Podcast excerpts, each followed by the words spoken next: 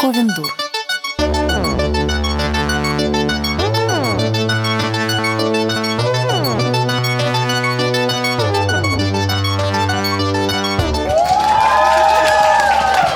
Офигенно! Это все ради съемок. Ничего Всем привет. себе. С вами Ковен Дур. И наш последний в этом сезоне, 50-й выпуск. С вами я, Марина Казинаки, Жень Спащенко, Привет! Оль Птицева Здорово. и Саша Степанова. Привет.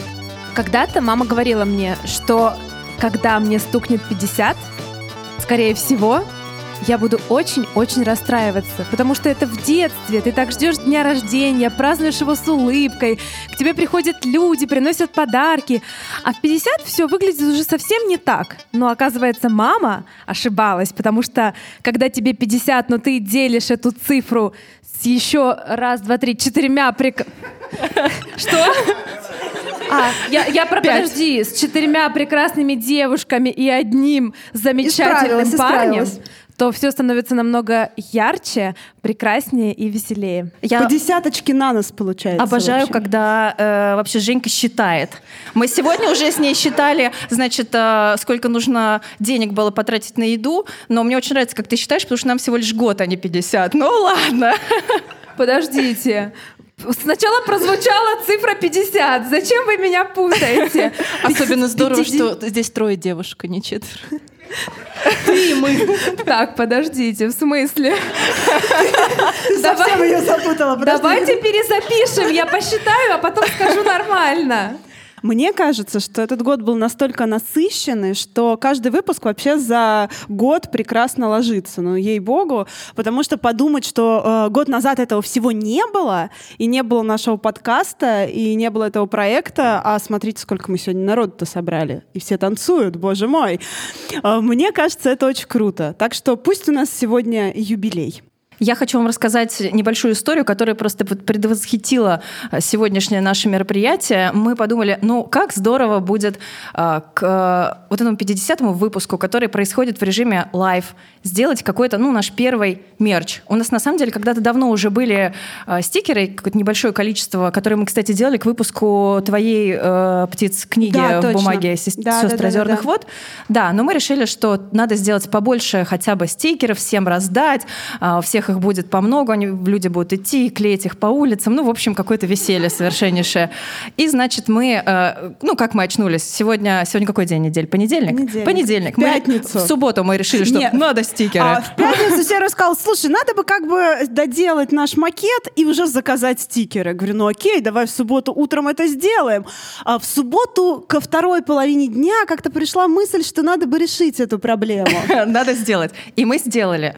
Мы стали искать э, типографии, которые могли бы нам напечатать наклейки. Но все типографии, как оказалось, не работают э, в выходные. Ну, мы нашли там парочку, да. да. которые работают. А мы обратились к одним ребятам, нам посчитали э, сумму, все окей. Потом нам выяснилось, что нужно доплатить за срочность, все окей. Мы подумали, ну что ж, все-таки у нас э, есть патроны на Патреоне, и за срочность мы доплатим, все нормально. И в воскресенье мы с Сержиком поехали в типографию забирать наши стикеры. Нам выдали такой плотный прозрачный пакетик. Мы увидели, что, ну да, там действительно лежат наши стикеры, вроде бы все окей, черно-белый, черно-белый, квадратный, нормально. Проверять не стали, потому что, конечно же, люди знают, когда ты печатаешь что-то срочно, часто все-таки это делают хорошо, потому что я много работаю с типографиями, знаю, они всегда входят в свое положение. Мы их схватили, радостные поехали домой, открыли дома, и у нас сложилось ощущение, что ночью их кто-то вырезал маникюрными ножницами.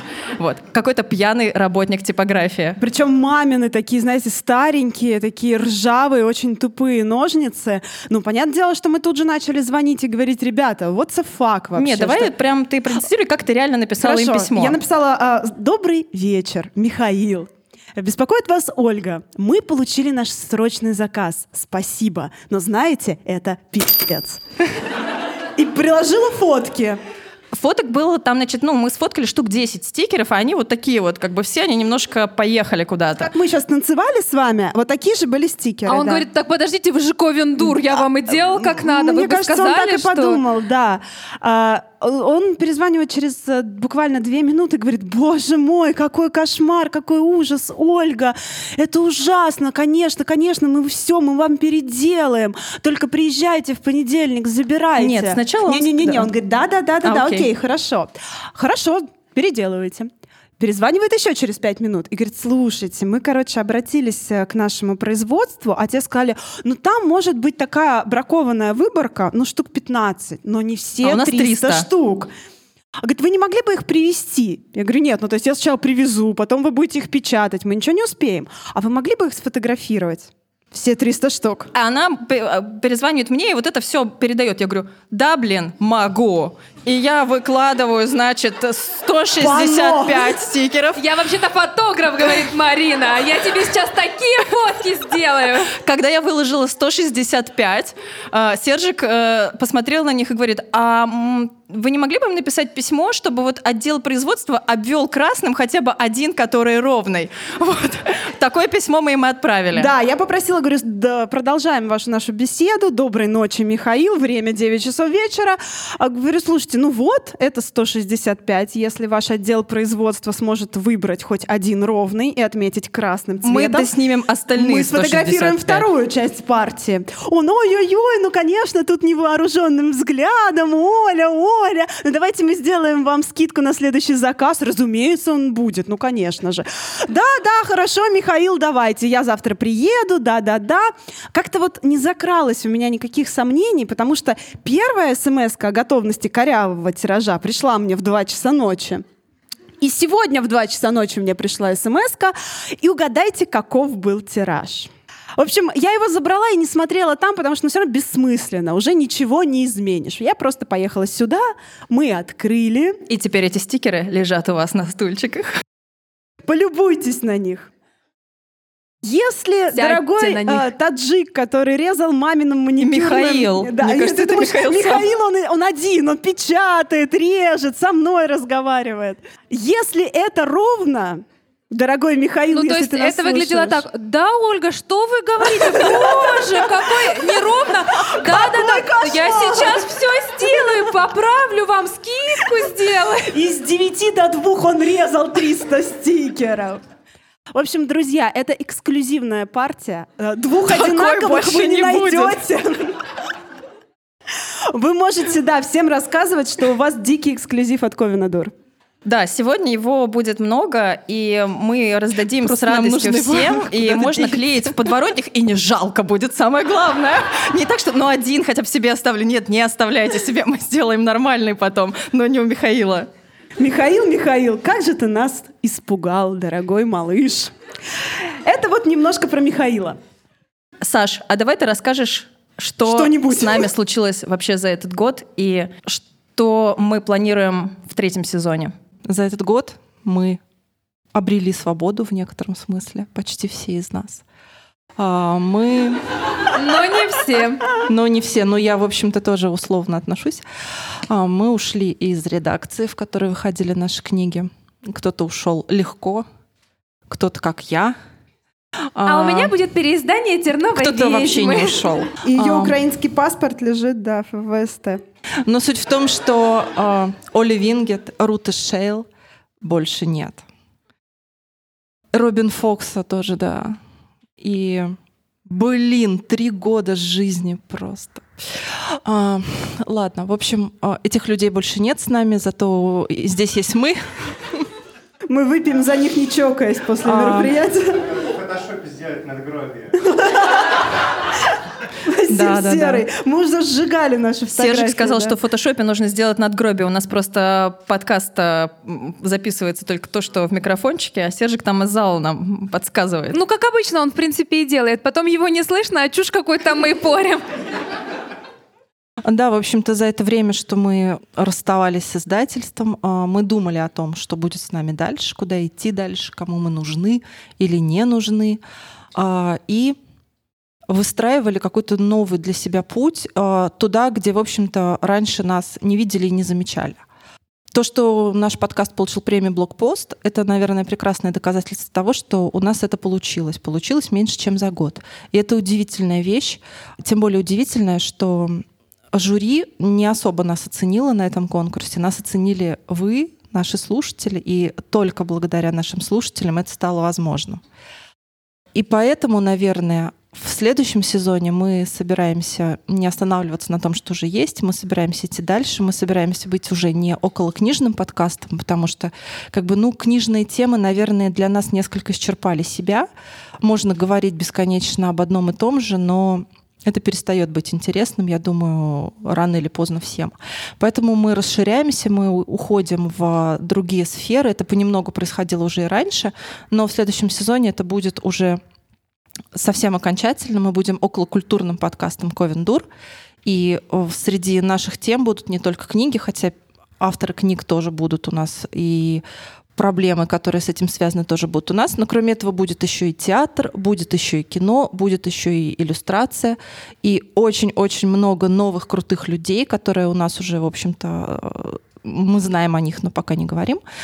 И я думаю, что это будет очень интересно. Поэтому, если у вас, наши дорогие слушатели и патроны, есть интерес в какой-то определенной области искусства, вы всегда можете выслать нам ваше предложение, о чем мы могли бы сделать подкаст и с кем мы могли бы поговорить. Это будет очень важно, потому что хочется в первую очередь как-то взаимодействовать э, с аудиторией, которая слушает, которая вот так приходит, и только благодаря которой мы, в общем-то, и существуем. Продолжаем. Да, это будет очень важно именно потому, что мы как бы только выходим туда, и мы можем чего-то не знать пока что. Если там в книжной какой-то сфере мы более-менее ориентируемся, и нам приходит пожелание позовите такого-то автора, позовите такого-то автора, но мы вынуждены отказываться, потому что понимаем, что это не привнесет ничего нового как бы в то, что нас уже было.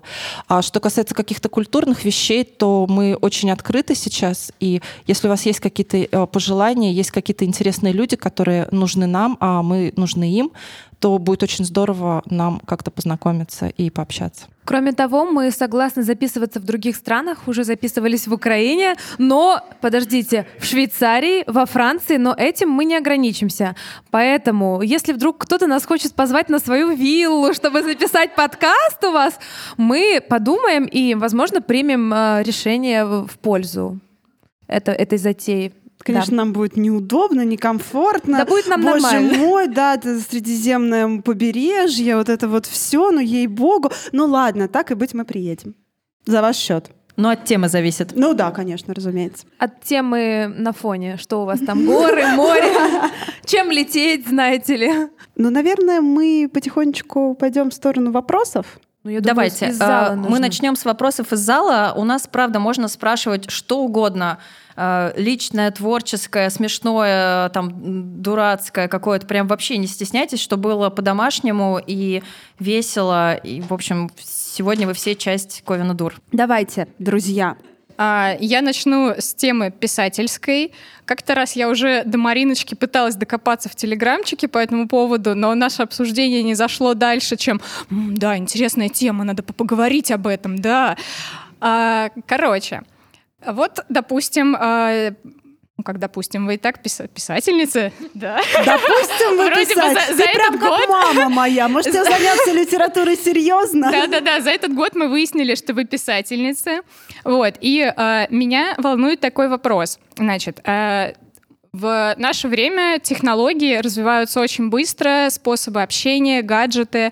И вот если ты писатель, который пишет о, о современности, а, насколько нужно вносить описание гаджетов, мессенджеров и вот этого всего в свой текст, чтобы текст не стал книгой-однодневкой? То есть потому что ну, сейчас, в 2019 очень тяжело читать э, тексты, где кто-то чатится Ваське, например. Вот. А, но ведь есть и тексты, которые сохраняют в себе дух эпохи благодаря э, описанием телефона дискового, например. Вот. А, короче, где проходит эта грань вот э, такой низкопробной какой-то дешевой штуки, где цепляются очень сильно за какие-то интернет-феномены времени, например, у Пелевина есть книга про чат «Лабиринт Минотавра», и ну сейчас это читать вообще невозможно. То есть вот эти вот ники с собачками, типа FF большими буковками. Вот. А, короче, где грань? Расскажите, как писать про современные книги, чтобы они остались с нами надолго. А вот. Ну смотри, как я себя это вижу. А, мне кажется, что а, вносить приметы времени необходимо, потому что а, современный человек вот сейчас, он находится внутри постоянной социальной активности.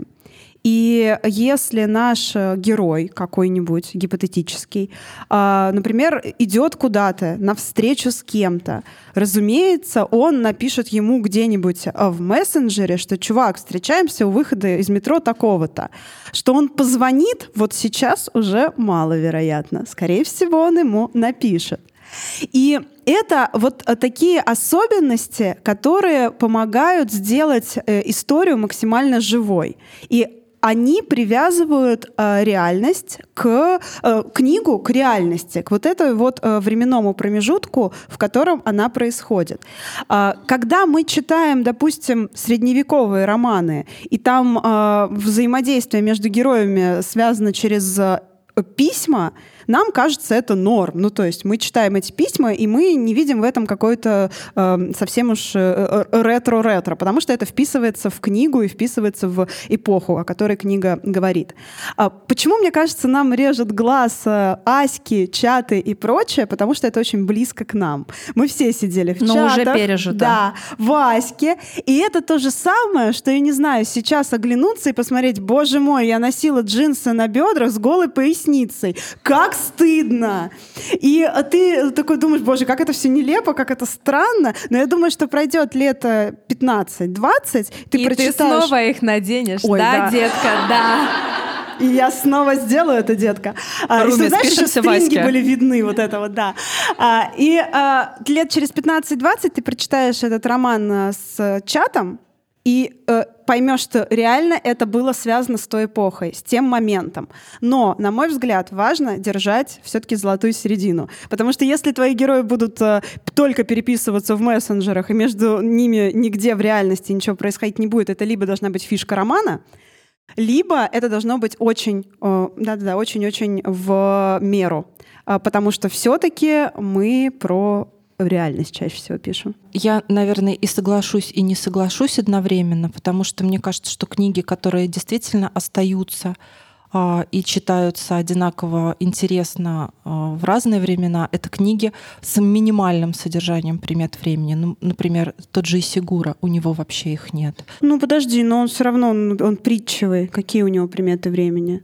Он притчевый. Вот этим и отличается, наверное, Ну, не все- литература, не, не- не которая вся вот будет. литература должна быть притчевой, А, слушай. Если мы говорим про жанр, безусловно, нет. Если мы говорим про какие-то большие вещи, которые будут э, читаться нашими детьми без хихи-ха-ха, без ой, Аська, ой, телеграмма, что это вообще такое, тогда э, лучше, мне кажется, приметы времени давать не в гаджетах, а в какой-то политической социальной обстановке. С другой стороны, если мы возьмем русскую классику, там примет времени очень много. Просто мы их уже сейчас не воспринимаем как Да-да-да, приметы время времени. должно пройти. А, Да, они для нас ну, такие не говорящие. То, что в одном он там, герой ездит, не знаю, в какой-нибудь двуколке, а в другой он ез- ездит на в другого вида карете, для человека того времени это примета времени как раз, потому что а, значит, что уже прошло какое-то количество лет, и это поменялось. И тогда они тоже могли реагировать таким подобным да, образом. стираются различия. Да. Время должно пройти. большое Мне, у меня такой ответ, наверное, усредненный э, э, из того, из того, что сказали девочки. Мне кажется, что если книге есть приметы времени, но основная ее ценность не в них, а в том, что будет понятно в любое время, то они будут э, читаться и восприниматься нормально и просто говорить о том, в какую эпоху, в какое время эта книга была э, там написана или герои живут в какое, в какое время, да, это там 90-е, 2000-е и так далее. А, Соответственно, если это большое количество современных деталей ради как бы рефлексии вот, э, вот этих вот современных как раз гадж- гаджетов и так далее, ну, например, если сейчас ты, например, напишешь книгу а, про то, как все мы уходим в цифровое пространство, и она вся будет построена на том, а, что происходит постоянно. Переписка, переписка, переписка, приходят какие-то оповещения, уведомления, расфокусируется внимание и так далее, но там не будет чего-то такого важного, общечеловеческого, что будет интересно прочитать человеку через там, 50 лет, то да, она, наверное, станет книгой-однодневкой, ее сейчас э, воспримут очень хорошо и на нее откликнутся, и все подумают, да, да, у меня что же самое происходит, гениально. Но так как там нет ничего э, другого что отражает проблемы человечества, вот не меняющиеся. Э, ради чего мы живем, как, как мы появились, э, вообще зародилась жизнь, а что будет после смерти, вот э, тема любви и так далее. О чем пишут люди на протяжении вообще всей своей истории. Если этого не будет, то, да, книга станет однодневкой, она исчезнет. Я прям вот секундочку ставлю еще. Смотрите, книга «Текст» Глуховского — она полностью построена на примете времени, на том, что сегодня мы — это наш телефон. И если кто-то заберет наш телефон, уже не важно будет, живы мы, не живы, что с нами происходит. Люди будут продолжать с нами вести беседы, мы будем продолжать какие-то социальные связи. То есть эта книга построена максимально на примете времени. Но так как в ней заложено очень много общечеловеческих, как правильно сказала Марина Слоев, эта примета времени, э, она оправдывает себя. И ну, я не себе не представляю, что писать про современного сегодняшнего конкретного человека и никак не упомянуть, что он с кем-то там как-то связался по Ну, я согласна телефону. с Сашей, что если это можно минимизировать, ну, минимизировать, круто да, бы минимизировать. мы не знаем, надо. что будет с текстом через Мне кажется, лет. это вот про знаем. меня. Писать про современность, пытаться и не употреблять приметы времени, я старательно их избегаю. Вернее, даже как, мне не нужно стараться для того, чтобы их избегать. У меня это получается органично. И даже там, где по смыслу понятно, что герой в современном мире находится, он все равно как будто очень двойственен этот мир, и читатель, он задумывается, вынужден все время задумываться, а что это за место, оно вымышленное или оно настоящее? Потому что для меня в моем творчестве и в жизни тоже приметы времени, они убивают волшебство, они делают мой мир плоским, и я как будто стараюсь их не видеть в реальности тоже. Я думаю, ну ладно, да, я переписываюсь в мессенджере, но это как бы не по-настоящему. Вот настоящее, глубокое, оно там. Это голубиная почта. Да, да. Но вместе с этим я могу совершенно нормально читать книги, в которых есть приметы времени. То есть э, я могу любить такие книги. Но для меня это боль, очень большая боль. И э, я пока что вообще не готова в творчестве хоть как-то их употреблять, писать о реальном мире. Любой мой реальный мир — это место, которое можно разместить в любой точке во времени, и оно не поменяется. То есть, наверное, человек сто лет назад, 200-300 мог бы применить к себе правила этого мира, ему было бы окей. Сейчас зачастую в современных, даже больших романах, например, вот э, «Кто не спрятался» Яны Вагнер, у них отсутствие связи, то есть отсутствие приметы времени, является какой-то сюжетной шпилькой, которая делает сюжет закручивания. То есть если бы у них был телефон, если бы они могли там кому-то позвонить, что-то сделать, то сюжет был совершенно другой. То есть теперь это используется еще и так. Это такая особенная штука. Ты можешь вдруг по какой-то причине изъять у человека его телефон, допустим, и он совершенно себя по-другому будет вести. Это тоже интересно. А Мне кажется, это идея вообще вот сродни проблематики с жаргоном, насколько надо использовать э, жаргон, современный сленг в книгах, да. По аналогии, наверное, можно и про гаджеты поговорить. Спасибо, крутой вопрос. А вот мне стало интересно. А, ну, у вас же случались какие-то каверзы, там что-то не записалось. А если бы вдруг узнали, что э, сегодняшний э, подкаст не записался, что бы вы э, предприняли? Его бы Саша наговорила потом. Надо рассказать историю. Да, расскажи, расскажи.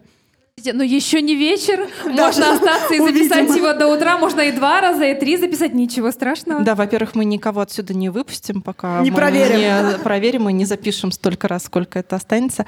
А, во-вторых, да, это была история, когда мы записывали подкаст с Лерой Мартьяновой с книжкой «Мартышкой», а, когда я, в общем-то, нормально час, больше часа а, проговорила, и в конце посмотрела на э, то, как длится запись, и поняла, что у меня только полчаса, и на половине просто все застопорилось, и дорожка не сохранилась, и я там просто со страшным лицом, а, по-моему, даже я как следует не попрощалась с Лерой, я просто делала какие-то странные жесты в камеру Туалет, девочкам, чтобы ли? они рыдала, и да. рыдала. а, И э, да, Что чтобы они поняли, что вообще катастрофа. И когда Лера уже отключилась, я сказала, у меня ничего не сохранилось. Не, Но ну мы, же начали понимаем, что говорить, да. каждая может на этом месте быть, и это нормально. И хорошо, что это ты. Да, всегда хорошо, что это я. Подумали, прости. я. Я знаю, что вы так подумали, потому что не- первый год знакомы.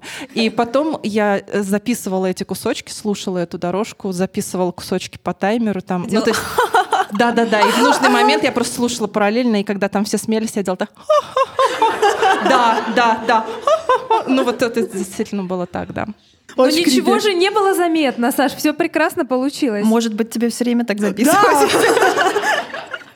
Может, мы ему Я попробуем? Давайте все попробуем. Зато это стресс снимает. Ты уже сидя, сидишь и понимаешь, что ты ничего глупого не скажешь. Ты можешь перезаписать сначала. Да, вот у нас недавно была такая как раз история. Мы записывали подкаст с Алексеем Сальниковым, которого мы очень сильно любим, и мы очень сильно волновались, потому что Алексей дает достаточно мало интервью, и он не очень разговорчивый человек, и мы, во-первых, понимали, что мы будем спрашивать то, что его уже спрашивали сто раз, а спрашивать что-то еще мы хотели, но мы не понимали, что у него можно спросить, чтобы как-то не сделать ему некомфортно или чтобы не, не нарушить какие-то личные границы. В общем, мы сильно волновались. И я легла спать, значит, был уже там, наверное, час ночи, завтра этот созвон в, в 3 часа дня. У нас вообще ничего не готово, потому что только сегодня мы узнали, что завтра мы записываем подкаст я уже засыпаю, и вдруг я так открываю глаза, потому что я придумала подводку. Я пишу девочкам в чате, говорю, девочки, не волнуемся, я придумала подводку, я знаю, что сказать,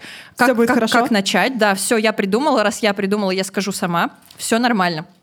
Я ее себе быстро, значит, записала, потому что я знала, что если я утром проснусь, я буду думать, что я вроде что-то придумала вчера, что это было. И я себе записала в заметки, как попало, но записала. И э, мы, значит, созвонились с Алексеем, э, включили скайп. Сначала он не включал видео, мы сказали, нет, давайте с видео, потому что мы перебиваем друг друга, нам будет сложно без видео как-то С обойтись. ручки. Мы только с ручкой умеем Да, да, работать. да. вот Но мы так. еще понимаем, что мы быстрые, мы реально орем и друг друга перебиваем, а Алексей, он достаточно медленно рассказывает, так вдумчиво, он делает паузы, и может быть сложно. А, Я предупредила, что сейчас у нас будет подводка, потом мы вас э, представим, потом мы вот начнем болтать. Я эту подводку, там, открываю себе эту подсказку, я обычно так не делаю, но э, меня просто трясло от волнения. Я эту подводку вот этим бодрым голосом. А знаете, когда собираются молодые писатели на кухне, а у меня рука вот так вот вообще ходуном ходит, вот, пряж сидит там, моргает вот этим глазом. Женька только одна нормальная. Я такая, очень как бы- тяжело дышала в микрофон. Это было так, Алексей, я люблю вас. Да, я проговариваю эту подводку, и мы совершенно неожиданно начинаем вдруг э, вот как-то по щелчку говорить какие-то странные смешные вещи. Алексей тоже подключается о том, что его люди узнают на улице, и начинаем шутить, что это за люди, как они к нему подходят, хотят ли фотографироваться, распахивают ли плащ перед ним. И как-то пошла беседа так хорошо, я думаю, ну неужели вообще, как это так получилось? И он вдруг прям начал рассказывать и улыбаться, и очень здорово, а потом что-то у него оборвалось, и он у него, ну, вылетел скайп. Такое случается, к сожалению, когда по скайпу записываешь, скайп вылетел, а он пишет там, мы ему, Алексей, все нормально, где вы? Он говорит, сейчас я вернусь. Пряша до вас не добралась, а то мы знаем, она хотела. Пряши нету, пустое окошко в скайпе. И вдруг у него на картинке я такая А пряжа такая, голенькая. И, значит, э, Алексей обратно подключился и говорит, слушайте, у меня здесь слетело, там все дела. Мы говорим, ну, давайте, мы просто продолжаем запись, вы потом пришлете нам эти два куска. Он говорит, какие два куска? Мы такие, ну, вот этот первый, вот эти 35 минут, и вот сейчас еще будет минут 30, как бы. Он такой, а, у меня ничего не сохранилось. Вот, и мы такие, да. Ничего страшного. Мы сказали, что... Да, я говорю, Алексей, ну я вас должна предупредить, вам придется еще раз выслушать эту подводку, она была записана специально. Он такой, да, все Он нормально, очень хорошо. эмоционально отреагировал. Он сказал, да, да, хорошо, конечно, ничего страшного. Да, да. давайте». И я, значит, заново. А вы знаете, когда собираются писатели... Я, боже, о боже, как это остроумно. Да, но в этот раз девочки подключились и начали вместе со мной ее проговаривать, и мне что-то Мы отвечать, там даже и было как-то на здорово. разные роли как-то мы там что-то... Да, но, к сожалению, люди, которые послушали подкаст, не узнали про вот этих фанатов, которые узнают э, Алексея Сальникова на улице А, Он рассказывал, что первый раз его узнали в Санкт-Петербурге, не в ЕКБ, а в Питере. Он, значит, приехал в буквоед, насколько я поняла, презентовать книжку, вышел из магазина, и к нему подошел какой-то человек и сказал, ой, а вы Алексей Сальников. Он такой, типа, ну да. Говорит, мы постояли так, что-то помялись, помялись, и он ушел. А еще он рассказывал, что ему очень некомфортно, когда кто-то его фотографирует тайком, а потом до него как-то эти фотки каким-то образом там Представляете, такое тоже Ну, я происходит. так иногда делаю. Пряша тоже. Ну, нет, я не с ним, но иногда едешь в метро, подождите, едешь в метро, а там такой колоритный персонаж сидит. Я думаю, я сейчас так телефончик аккуратненько достану, он не поймет, что это я снимаю, а у меня звук стоит, знаете, вот этот класс. И просто на весь вагон. И человек такой на меня раз, и я такая, а, я тут селфи делаю, вот просто ужасно. Я поэтому звук убрала и продолжаю У людей нас, кстати, снимать. на курсе по документальной съемке учили снимать таким образом в метро с телефона, чтобы человек думал, ну, снимать видео, чтобы человек не понимал, что ты его снимаешь, чтобы... Я так... Нет, я, делайте вид, что это селфи. Главное, звук уберите. Э, Во-первых, тем, кто, у кого есть, э, здесь просто из зала поступил запрос э, научить. Самый первый лайфхак, э, если у кого-то есть iPhone и вот эти наушники для iPhone, наушники для iPhone позволяют управлять кнопкой спуска камеры через наушники. То есть, когда вы на наушнике просто нажимаете кнопочку, не знаю, там звук или что-то, у меня в тот момент iPhone не было, поэтому я его не изучила, как это работает. Потому что если вы надеваете наушники, берете перед собой телефон, делаете вид, что вы смотрите какое-то видео, но потом не вот так вот, как бы там пытаетесь нажать, а просто на наушнике, как будто звук, да, как можно. будто звук просто поправляете, э, человек, ну, у него бдительность падает. То есть даже если вот я буду напротив сидеть и делать вот так, но буду смотреть сюда и поправлять наушник, ну, другой рукой, сейчас у меня микрофон, не могу это изобразить, то, скорее всего, вы подумаете, что я смотрю ролик какой-то, ну, какое-то видео. Можно, конечно, еще эмоционировать там. Делать лист, что, боже, Но это что высший я пилотаж, смотрю? ребята. Освойте сначала iPhone. Да, на самом деле самое сложное оказалось не это, потому что люди напротив, если не смотреть на них, а смотреть в экраны, там хмуриться и так далее, может быть, делать вид, что там что-то листаешь, они, правда, через несколько секунд перестают реагировать, но реагируют люди, которые сидят рядом. Вот это... Чёрт, палят, сволочи. Да, да, и э, как раз девушка, с которой мы вместе э, снимали, ну, учились, э, женщина рядом с ней сидящая сказала, девушка, вы сейчас э, занимаетесь очень некрасивыми вещами. И она ответила, вообще-то очень некрасиво смотреть чужой телефон. И наш преподаватель по документальной съемке, вот просто рожденный документалистом, сказал, это записалось? Это было очень важно. Как бы самое важное, чтобы это записалось. Все, что остальное происходит вокруг, вообще нет. Ребята, у меня такая ремарка, мне вдруг пришло на ум. У нас наконец-то стендап. Смех за кадром слышно! Боже, это же моя мечта! А, а в неудачных шутках Сержик нам ставит вот это, знаете, барабаны. Да-да-да. Да, К теме а, неудачно фотографировать людей. Мы вот когда с мужем отдыхали на Кипре, то там была очень милая а, гомосексуальная парочка, похожая на одних наших знакомых. Вот, ну как бы они вроде, ну они вроде как не гомосексуальная парочка здесь, а там ребята очень похожие, они вместе. Что бы могло бы быть в параллельной Да, вселенной? что бы могло быть в идеальной параллельной вселенной. И я не могла перестать э, их фотографировать, потому что это было очень смешно. Ну, то есть это идентично похожие люди, но только они пара и на другом конце света. И я их постоянно фоткала, и они, наверное, уже думали, что это сумасшедшая русская, которая ходит за нами и постоянно нас фотографирует. А я дико умилялась, типа, смотрите, это они на шезлонге, а тут они за ручку Они держатся. плавают в бассейне, она нас делала плавала себе такая, вот смотрите, я с ними. Самое С страшное, ребятами что... отдыхать поехали. Самое страшное, что я нашла их в Инстаграме, О боже, пряша! по геотегу отеля. А там у, у людей просто подписано, ну, 30 человек. И я привела еще знакомых смотреть их сторис. То есть это какая-то была дос-атака русских сумасшедших. Давайте следующий вопрос. Да. Ой, как много, здорово. Э, Так, а у меня вопрос про подкаст, про людей, про гостей. Вот гости — это же публичные люди, а публичные люди, они обычно, ну, кого-нибудь да точно бесят, вот, а кому-то, наоборот, очень нравится, а вас четверо. И вот когда вы выбираете гостей, а, бывают ли ситуации, что все не единогласно, а из серии вот, а я вот ее хочу, давайте ее, нет, она меня бесит, нет, вето, все, не берем. И вот как это все происходит? Круто, если бы там с именами и всем таким, но, но, но даже если без, то ну что ж. Я буду отвечать первое. Я так решила. Однозначно, у нас бывают гости, которые кому-то очень-очень-очень нравятся, а другие к ним относятся спокойно или Либо с не подозрением, ничего. либо Не не знаю, знаю. кто Ну, это. как я про Сальникова, например, а кто это? Нормально, да? Ага. Ну нет, это неправда, это шутка. Но в целом конфликтов из-за этого не возникает. И мне кажется, самое важное, вот эти вот люди, которые очень вдохновились, их никак не оскорбляет то, что есть другие девушки, которые, «М, а кто это? Меня вот, например, это никак не задевает. Я не люблю от этого меньше гостей, которых очень жду и хочу позвать. И мне прекрасно с этим живется. Мне кажется, у нас как раз с помощью этого тренируется вот скилл, например, брать интервью, разговаривать с людьми, когда, например, там двое из четверых знают хорошо там деятельность этого человека, следят э, за его деятельностью, интересуются, а двое, например, кто-то просто слышал, а кто-то вообще не слышал. Обычно это я. Ну, допустим. Или там наоборот с чумой вечеринкой, потому что Вот мы я с Женей хотела ее да, фанаты. например, Что, простите, кого вы позвали? Да, да, да. Окей. Да, и это круто, что э, можно взять себя в руки за какой-то короткий срок, э, изучить человека, поня- понять, что он делает, а дальше э, играть роль вот, этого- вот этого э, человека, который задает дурацкие вопросы. Потому что точно найдется кто-то из слушателей, кто не знает этого гостя и просто решил послушать, потому что слушает все выпуски Ковина Дур. И тогда, э, например, если там, я про этого гостя мало что знаю, я за деятельностью не слежу, я могу задавать такие более наивные, но в хорошем смысле наивные вопросы, которые как раз придутся по вкусу вот это- этому слушателю. То есть я буду вот в его роли, грубо говоря. А вы вообще кто? А что у вас за книжки? А что они такие популярные? А точно ли это там как бы само А собой вы ли это получилось? писали? Да, из этой серии. Ну, это, конечно, сейчас там утрирую, но правда так. Блин, у меня вот именно это было как раз с чумой вечеринкой. Я, во-первых, понятия не имела, кто этот человек.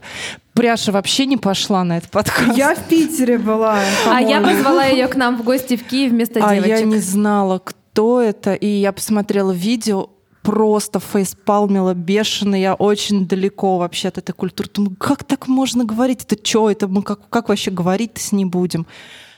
Но я поехала, и я прекрасно помню этот момент, когда я спускаюсь на эскалаторе, уже приехала на нужную станцию, и думаю, блин, что я там делать буду вообще? Я же сейчас просто разнесу ее, потому что ну, это ужасно, я буду там редактировать каждое слово и вот это все.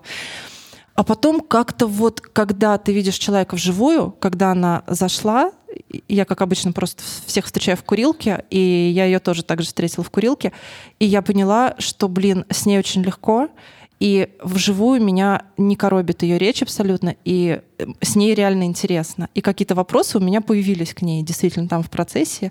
И выходила я с этого выпуска, просто думаю, да ладно, ну что я так агрилась? Ну как бы вообще она же милая, там все хорошо. Да, а у нас несколько раз уже э, как-то всплывали к тому времени какие-то разговоры по поводу вообще медийности писателя.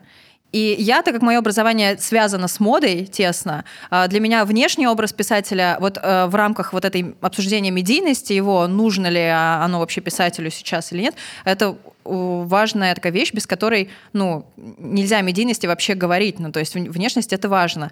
И так как мы с Женей были фанаты «Чумы вечеринки», и я знаю, что она историк моды по образованию, и я знаю, что это высокого интеллекта человек, э, это просто понятно по фразам. То есть вот э, в, во всем ее потоке, да, вот этих вот ее с- смешных и дико странных выражений, ну, проскальзывают э, такие комментарии, такие фразы, которые может говорить человек, который только очень круто разбирается в этом вопросе, у которого явно огромный бэкграунд, и я уверена была, что и в литературе тоже. И это оказалось правда так, потому что авторов даже, которые она нам называла, на которых она там выросла, которых она читает, я первый раз услышала вообще. Ну, то есть было ясно, что да, там вообще такой багаж. Ну, человек э, такой огромного, как- огромной внутренней свободы, соответственно, она для меня интеллекта классная да, может, чума. э, может вести, ну, в, в таком, вот вообще предъявляться в таком виде. Это было очень круто. Естественно, э, там мы подумали, ага, ну вот вообще-то очень актуально поговорить про там, а во что писателю одеваться? Ну и подумали, девочки, давайте чему вечеринку.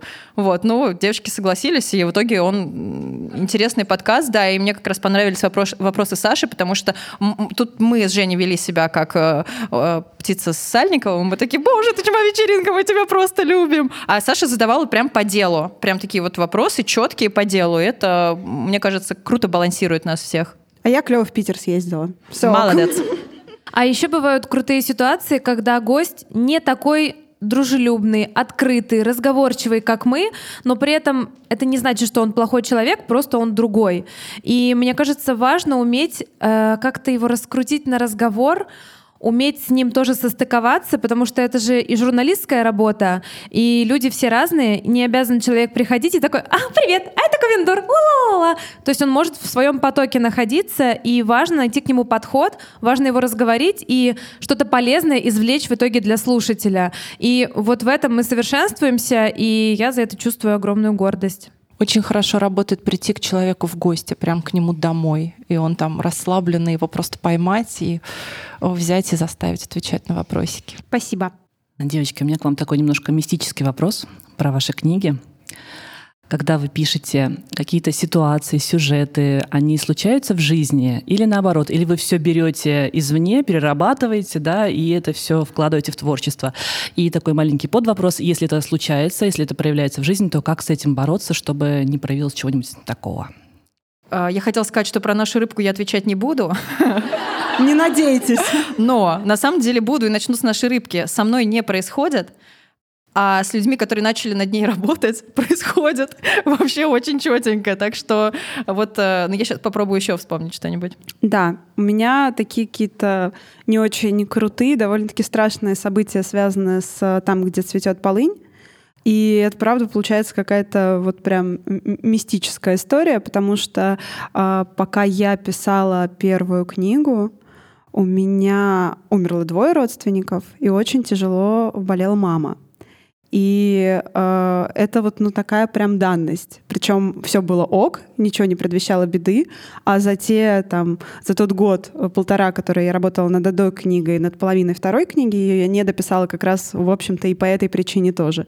Э, реально вот просто одно за одним случалась какая-то гадость, вот. И так как сама книга связана с с вопросами смерти, вопросами принятия смерти и вообще тем, как она наступает, это такая вот, ну, совершенно невеселая история складывалась. И э, перед э, тем, как э, умер- у меня умерла бабушка, э, в общем-то, все было ок, и мне люди э, на протяжении там, недели-двух до э, присылали смешной э, скрин, типа, э, вы знаете, есть такие приложения для аллергиков. И э, мне прислали, типа, пряж, пряж, смотри, там было написано, типа, осторожно, зацветает полынь. И мне на протяжении там пары недель люди присылали, осторожно, зацветает полынь, осторожно, зацветает полынь. И я прям смеялась, в сторис выкладывала, смотрите, как весело. Вот. Ну и, в общем, понятно, что это какие-то страшные совпадения, которые в жизни просто бывают, но, откровенно говоря, боязно, да. Но мы, правда, уже начали думать, что это не просто совпадение, потому что, ну, Пряж уже перечислила важные какие-то а, страшные штуки, которые случились именно в ее жизни, но параллельно происходило а, ну, вокруг много каких-то таких Да. случайностей, вплоть до того, когда она начала писать вторую часть, а, чуть ли не через неделю или вообще через несколько дней э, была жуткая, ну, даже немножко где-то смешная, странная история, когда у вас дома стало невыносимо находиться из-за того, что мой, появился да. очень странный противный запах.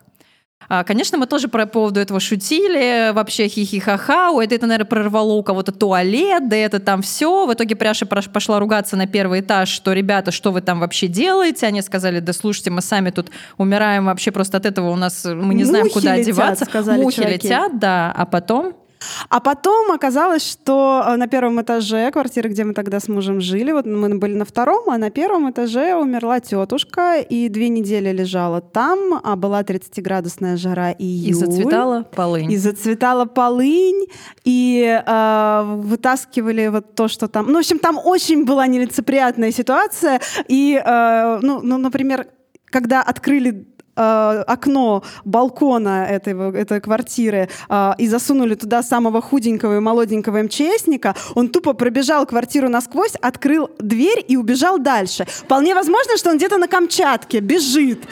Ну, то есть вот, вот примерно так, да. Или около моего дома жутчайшим образом э, случилась какая-то жуткая совершенно авария, сбили мотоциклиста, там была ж- кровища, просто ужас какой-то. И я шла встречать как раз мужа с работы, у нас там рядом была станция, а в голове кручу прописанный момент, такая, да, да, вот сейчас там вот это должно произойти. Понимаешь, что у меня что-то странное под ногами, а я просто в лужу крови с бинтами вступила. В общем, э, да, история как-то вот так в жизнь проникает. А на самом деле это настолько действительно случается, что это уже стало поводом для наших ну, мы шуток. да. А, насчет того, что мы должны уже написать книгу, где мы там выиграли большие деньги, а, как-то вот что-то хорошее с нами Большую произошло, и книгу. это обез- боль- большую книгу, да, попали там в редакцию Шубиной, А, и это действительно произойдет. Я сейчас на вскидку просто вспоминаю ситуации, со мной ничего такого, наверное, не происходило в связи с моими книгами, а, но происходило с читателями. У меня есть несколько историй, когда мне писали, что вот они читают, и с ними происходит что-то похожее. На вскидку я просто вспомнила одну историю девочки, которая читала в метро, шла с моей книгой, а там по сюжету а- один из героев погибает, все думают, что он покончил с собой, бросился на рельсы под поезд, а оказывается, что его толкнули. И она как раз мне э, в час или в два ночи там дрожащим голосом записывает голосовое сообщение. Саша, Саша, ты не поверишь. Я шла, читала этот момент, меня толкнули, э, шел поезд, книга упала под поезд, я вот там что-то осталось, это дело было летом, видимо, ботинки у меня тоже слетели, упали под поезд, и я сижу на перроне, трясусь, книгу достают, и, в общем, вот, ну, то есть вот какие-то такие вещи, когда ты действительно понимаешь, что, наверное, то, что ты пишешь, то, что ты выпускаешь в мир, оно не уходит в никуда, оно там поселяется. И тут уже повод задуматься о том, что ты несешь, и вот какая-то ответственность все равно, чувство ответственности. Да, я сейчас еще вспомнила э, один из э, событий, которые происходили в там, где цветет Не полынь. Да, это э, на станции Лосино-Островская, там погибает один из героев. И перед большим ремонтом этой станции на ней граффити было «Береги себя». Большое-большое такое. Обожаю с этими девчонками подкасты записывать Просто вообще. вообще.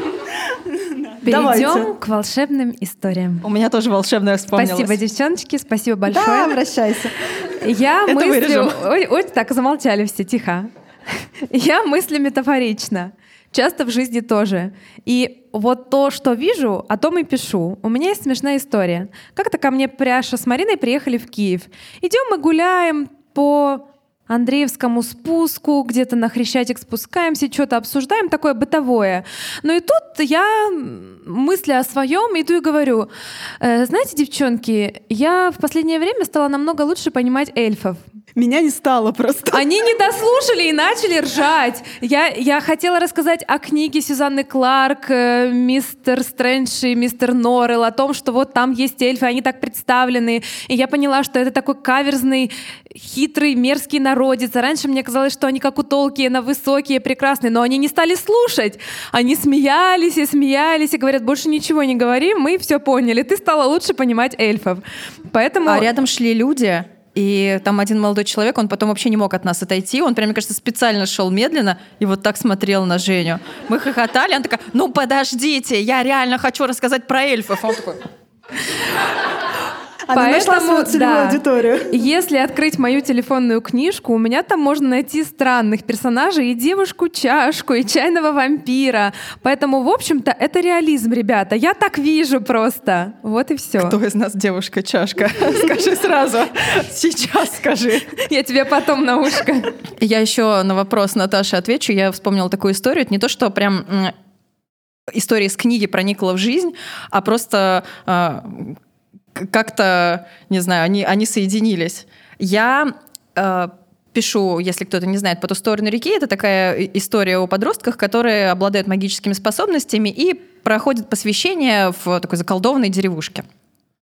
И однажды я ходила на курсы, достаточно э, долгосрочные курсы, такие эзотерические. А, Мне нужно было э, вообще узнать все про там магию стихий, в том числе, да, как ее понимают сейчас и что с ней вообще делают. Но я достаточно скептик вообще-то. Я нормально принимаю людей, которые э, живут в таком магическом сознании, используют его, но мне самой сложно с этим. Но при этом, так как я к этому отношусь позитивно, я подумала, что вообще эти курсы мне подойдут, там были всякие интересные медитации и так далее. Я ходила на эти курсы. Но э, я очень долго там ни с кем не общалась, потому что люди, которые пришли выкатывать яичком порчу и заряжать Они там эльфов воск, понимали. да, и мне, меня пугали, но я, я, не, я не знаю, что с ними делать. Я не понимаю, насколько люди серьезны в этом и насколько мое взаимодействие с ними может быть качественным для меня. Вот, поэтому я, я и так побаиваюсь э, каких-то незнакомых коллективов. Если я прихожу куда-то учиться, я долгое время так сижу где-то в уголке и особо ни с кем не общаюсь. И там тоже, в общем, так было. Я помню, что я пришла, там больше девушек и женщин, но молодые люди, какие-то мужчины тоже там были. Э, Я кого-то уже там за эти несколько месяцев запомнила, с какими-то девчонками там немножко стала общаться, а ну а почему-то тут, наверное, срабатывает мой какой-то личный сексизм. М- мужчины в, в этом всем меня пугают еще больше.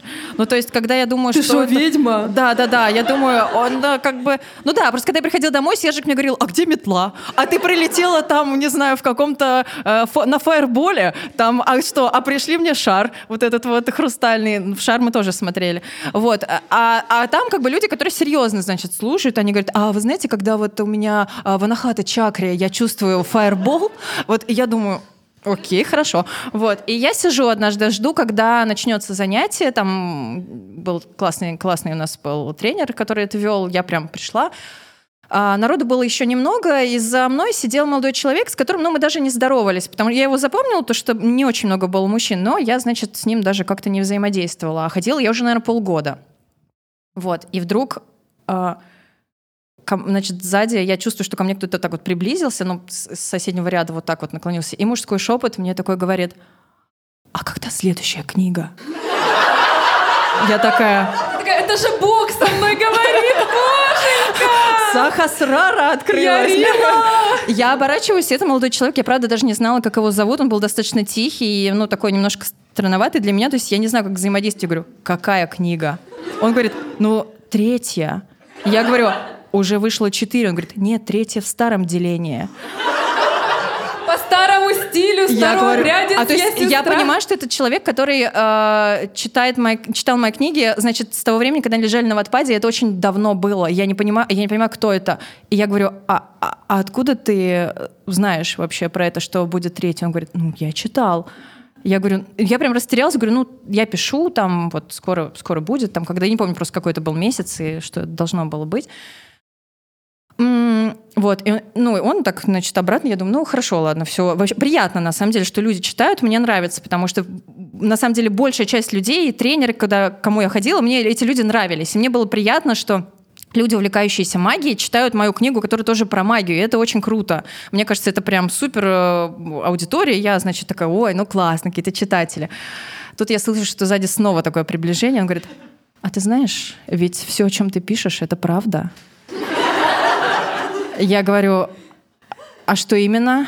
Он говорит, но ведь есть такие места, где можно пройти посвящение. Я говорю, ну да, да, есть. Ну, а там шаманские посвящения, знаете, да, там на Южная Америка, такая мечта всех подростков, поеду там, посвящение, конечно же. Я говорю, ну да, да, есть. Он говорит, нет-нет, я серьезно. На самом деле мы можем подумать с тобой и создать такое место, и сделать все там, как в твоей книге. Да, и я говорю, «Н- не, спасибо. Пожалуйста, просто не предлагай мне больше ничего, я думала. приближайся э, ко мне. Я просто не, ну как бы, это странно. Я, может быть, это какой-то побег от чего-то, во что я реально верю. Я пишу такую книгу, я пишу 10 лет и так далее, но такие вещи, когда вот это проникает в жизнь вот настолько, меня пугают, потому что я не понимаю, что мне человек предлагает. Мне хочется сказать, давай так, открытым текстом, что тебе от меня нужно. Я лучше сразу скажу, да или нет, там, или что, там, ты хочешь, может быть, править миром, там, секту, создать еще что-то. Ну вот это вот через книгу, вот, в общем, да, бывает и так. Моя проблема в том, что я люблю читать в парке.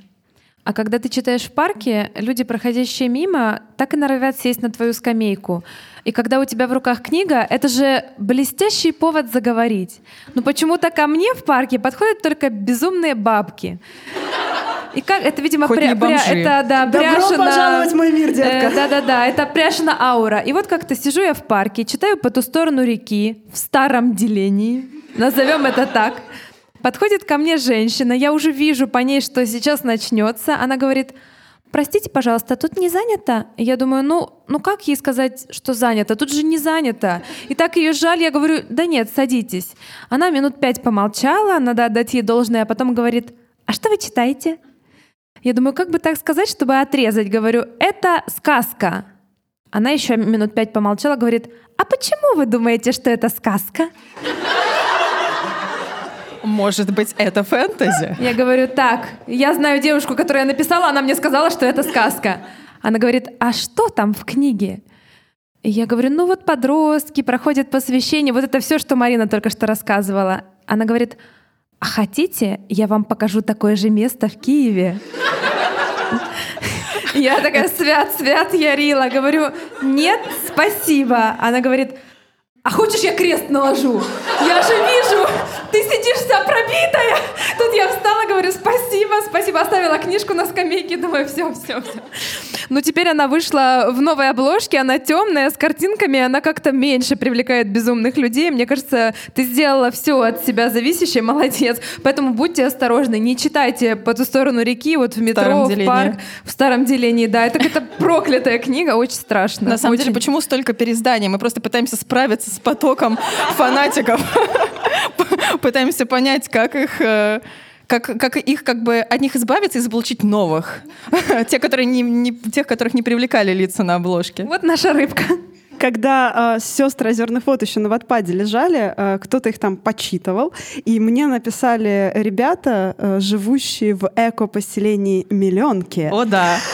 Это, в общем, насколько я поняла, такая, а, такое место где-то там а, в лесах, а, где живут вот такие старообрядцы, абсолютно вот в этих патриархальных семьях. Там эти ведические женщины. Да, но вот не это старообрядцы, всё. но Ну, это что-то- ну, экопоселение такое да. с, да. А, с- с Не, причем они, не, вру, не старообрядцы, они абсолютно православные, они там были повернуты на религии, то есть такие прям ребятки. Говорят, мы вот читаем, вот прям вечером все собираемся, у нас есть час для чтения. У них нет интернета, у них в воскресенье есть час, э, значит, интернет. Они Да. подкачивают главу с И мы знаем, и читают все читаем. дружно. И вот прям все как у нас, все как у нас. И так А вы- хорошо вы А описали, вы, так говорит, красиво. э, не хотите к нам как-нибудь приехать? Вслух почитать. Я говорю, нет. А вы приезжайте, а вдруг вам понравится? Все как у нас, все как... Боже мой! И паспорт И привозите. паспорт привозите. Да, батюшка, сына тебе рожу. У кого появилась идея записывать подкаст, как вообще Ковендур появился? Пытаемся сунуть просто Сержику микрофон, но Да, он Сера, отказывается. У меня появилась идея. Следующий вопрос. Не, ну я прошлой осенью увлекся подкастами. Мне это настолько понравилось, что я захотел сам записывать подкаст. Ну, мне не, не с кем было подпи- записываться, поэтому я говорю, слушай, вот вы там с девчонками, вот это все, давайте вы подкаст будете записывать. Но Мариночка уже знала, девчонки, типа, подкаст? Это что такое подкаст? Ну, мы Вот. заставили ну, просто. и потом, да, я говорю, все нормально, я все поставлю, вы просто поговорите. Мы Вот. легки на подъем, короче, вообще. Да, у нас было дома несколько микрофонов, потому что Сержик занимается звуком, и вообще он музыкант, и откуда-то вот я узнала, что у нас три микрофона, например, есть. Мы собрались на кухне, Сержик нам поставил микрофоны, у нас был чаек, пирог, и он говорит, просто говорите, выберите какую-то одну-две темы, вот, которые вы могли бы рассказать, и просто попробуем. И мы вот так вот наговорили, поняли, что получилось где-то час 15, а, мы вот такой формат и придерживаемся с тех пор. Мы его выложили, и потому что люди стали его хорошо слушать, и сразу было много комментариев, мы поняли, что можно продолжать. Да, и самое прикольное было, что они такие, не, ну, наверное, ну раз в месяц мы сможем записывать, наверное, ну, максимум раз в две недели, иначе мы просто очень быстро перегорим. Потом в какой-то момент мы по два подкаста в неделю записывали. Ну, кажется. это бывает сложно, слушайте, когда вот есть, особенно если с гостями, там А две по пять не хотите в неделю это было подкастов? ужасно, да. То есть это прям реально ощущение, что ты уже, во-первых, э, был, был как-то момент, мы реально прям пять, что ли, записывали, или три, вот втроем ездили, Мариночка, Сера и я. И у меня возникло ощущение, что я их чаще, чем мужа уже вижу.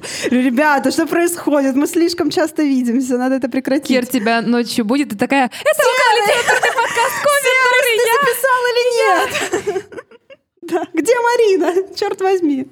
Марина, постой.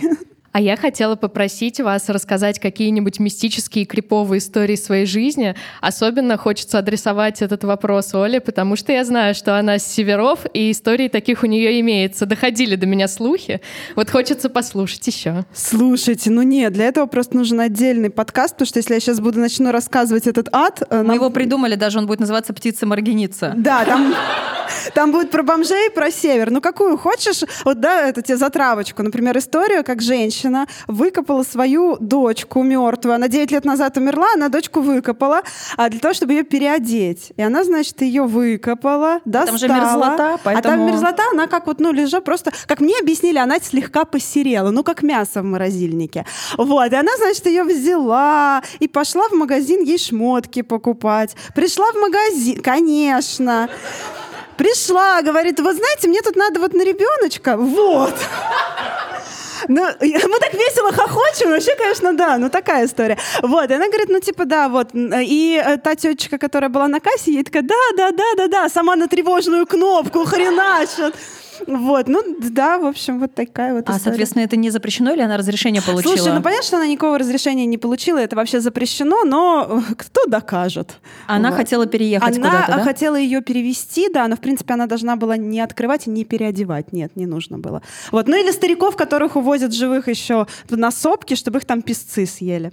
Обращайся. М- М- Маша Знаю говорит, людей. что... Давайте озвучим. Маша сказала, что хотела бы, чтобы с ней такое случилось. Знаю людей, знаю песцов, все устроим, не переживай. Подкаст Ольги Птицевой. Первый выпуск только на Патреоне Ковина Дур. Песцы и компания. Сопок. Подождите, а еще тут э, у кого-то мистические истории какие-то есть? Спросили я просто, меня. Я, я не могу э, вспомнить так быстро. Ну, сказали особенно Олю, но я подумала, что можно тоже присоседиться. Ты не помнишь? Ну, мистическая история про нас с Мариной. Мы когда-то зашли в одну раздевалку, чтобы быстрее было, и там примеряли вещи, да.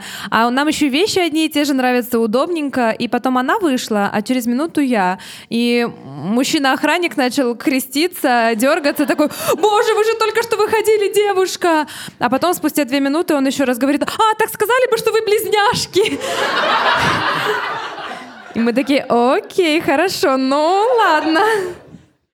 А у меня вопрос, если уже зашла крипи-тема. Если бы вы были все в смертельной опасности и могли бы выбрать, чтобы выжила только одна, кто бы это была и почему?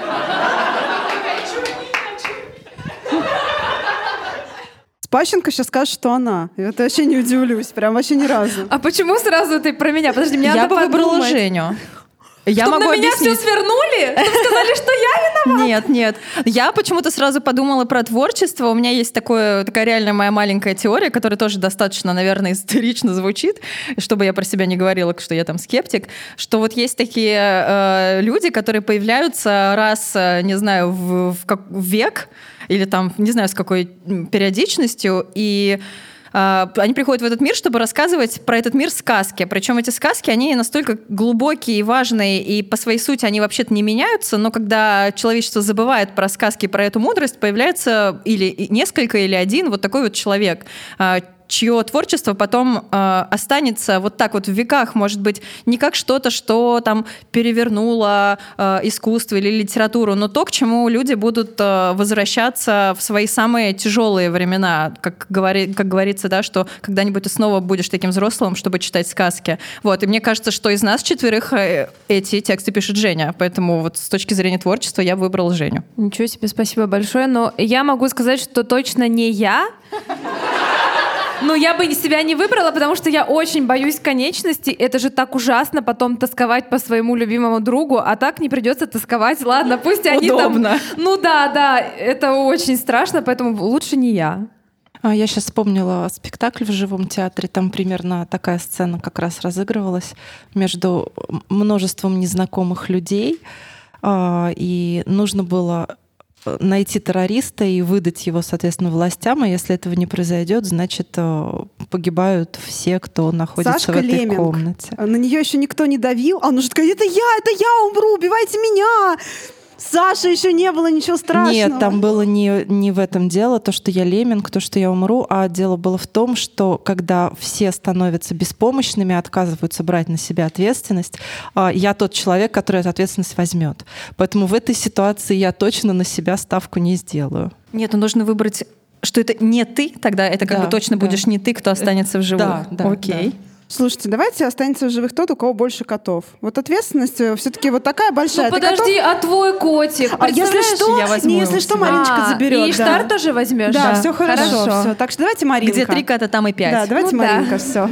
И нормально. Нормально, Мне да. нравится. Черепаха любви. Черепаха как раз то существо, которое 200 раз нас всех переживет. Черепаха возьмет меня к Да, себе. да, да. А тут спросили про девочек, да, я тоже думала про Сержика. Мне, конечно, хочется сразу сказать, нет, ну Сержик, он же, надо, чтобы Сержик. Ну так как из нас четверых. Наташа, видимо, предполагала, что Сержик и так останется в живых. Он просто не попадет в эту ситуацию. Да. Девушки, я хотела спросить, ну такой вопрос. Все мы бываем в разных состояниях, иногда веселые, иногда не очень. И я так понимаю, что в какой-то момент э, подкаст э, перерос в что-то в такое большое, серьезное. Работа, так или иначе. Вот. э, Бывают ли моменты, когда ну, не хочется записывать, или нет настроения, или какая-то ситуация произошла не очень хорошая? Если да, то как вы с этим справляетесь? Если или вы всегда такие веселые? Вот. Ну, я имею в виду вот сам процесс перед записыванием. То есть я понимаю, что это какая-то атмосфера, которая по- появляется и создается, но Всегда ли это так перед самим началом? Я начну Вот. коротко Спасибо. и девочкам, да, передам слово, потому что у нас, я думаю, одинаковое мнение. Такое, конечно же, бывает и спасает то, что нас четверо. Когда вы слушаете подкаст, где, например, двое человек и гость, это не значит, что остальные там не смогли по какой-то объективной причине, а, возможно, случилось, кто-то болеет, кто-то сказал, я просто не могу, у меня вообще нет сил. И я не хочу говорить, я не хочу ни с кем говорить, э, не хочу ничего там читать, узнавать там, и так далее. Но, с другой стороны, у меня бывают ситуации, когда мне в целом тяжело, и я думаю, что мне будет тяжело записываться, потому что у меня плохое подавленное состояние. Но как только я начинаю писаться, все становится на свои места, и мне становится радостно, я возвращаюсь в нормальное, хорошее состояние. И я тогда понимаю, что это действительно то, чем мне надо заниматься. Меня подкаст как-то вытягивает, и все мои сомнения он сразу же полностью убирает. Я понимаю, что да, это вот правда что-то замечательное. Я согласна со всеми. Но на самом деле, да, у меня была такая ситуация, я все лето не могла записывать подкасты фактически, потому что у меня двое детей, и я все лето э, вынуждена была как бы э, постоянно находиться в их компании, а это, естественно, не позволяло мне там куда-то приехать или даже по скайпу подключиться, ну, потому что без конца нужно было бы куда-то уходить, что-то кому-то помогать, и, ну, в общем, нет. И э, за это лето я, наверное, очень хорошо отдохнула. Но нагрузка легла как раз на девочек очень большая. И когда как раз наступил сентябрь, я поняла, что я-то вот с новыми силами, а они-то вот не очень. И в какой-то момент я старалась, наоборот, их разгрузить, потому что у меня был огромный энтузиазм работать. И в этом смысле, да, нас очень сильно выручает, что нас четверо. Там кому-то приходит человек дрель, и опять же мы не можем записываться. Причем это Поэтому неожиданно. Да. Это всегда Но неожиданно, да. Когда я приезжаю, и за 10 дней мы умудряемся 5 подкастов записать, я потом приезжаю домой и неделю ни с кем Да, не разговариваю. да, прям хочется Ни- умереть. вообще ни с кем не разговариваю. Я приезжаю, муж такой, ой, моя любимая, отойди от меня. Не говори со мной, ты пойдешь спать в другую комнату. И Я не выхожу из дома, я сижу вот так на подоконнике, пью кофе, читаю книги, мне нужно отойти, это очень тяжело. Я еще быстро расходую свою энергию, очень быстро, и потом ее мне нужно снова копить. Но при этом меня как-то это не подстегивает отказаться, потому что, ну, все нормально, просто я такой человек. А еще это развивает эмпатию. Очень круто, что это прям такой... вот вживую можно проработать все вот эти вот вещи эмпатические, когда ты понимаешь, что тебе плохо, но троим остальным тоже плохо и тоже тяжело. И тогда нужно понять, как, как бы э, кому правда хуже. Ну, то есть, кого можно правда, например, Кого с, с этого выпуска можно скинуть. Ну, то есть, кому можно разрешить там не делать, не готовиться и не записывать.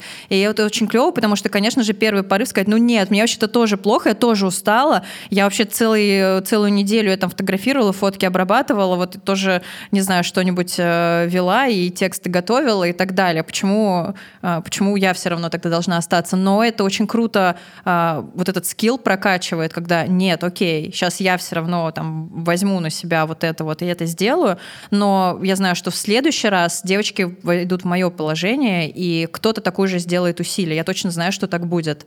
Ну, вообще, это бережность к друг другу. Это один из, одна из основ вообще работы вместе, ну, по крайней мере, нашей работы. Потому что нужно быть бережным, эмпатичным, нужно понимать, что иногда, э, правда, вот нету вообще никаких возможностей, хотя, казалось бы, да, что тебе мешает, соберись и давай записывай. Но э, раз, два, три ты так сделаешь, а на четвертый ты перегоришь и просто выйдешь из проекта.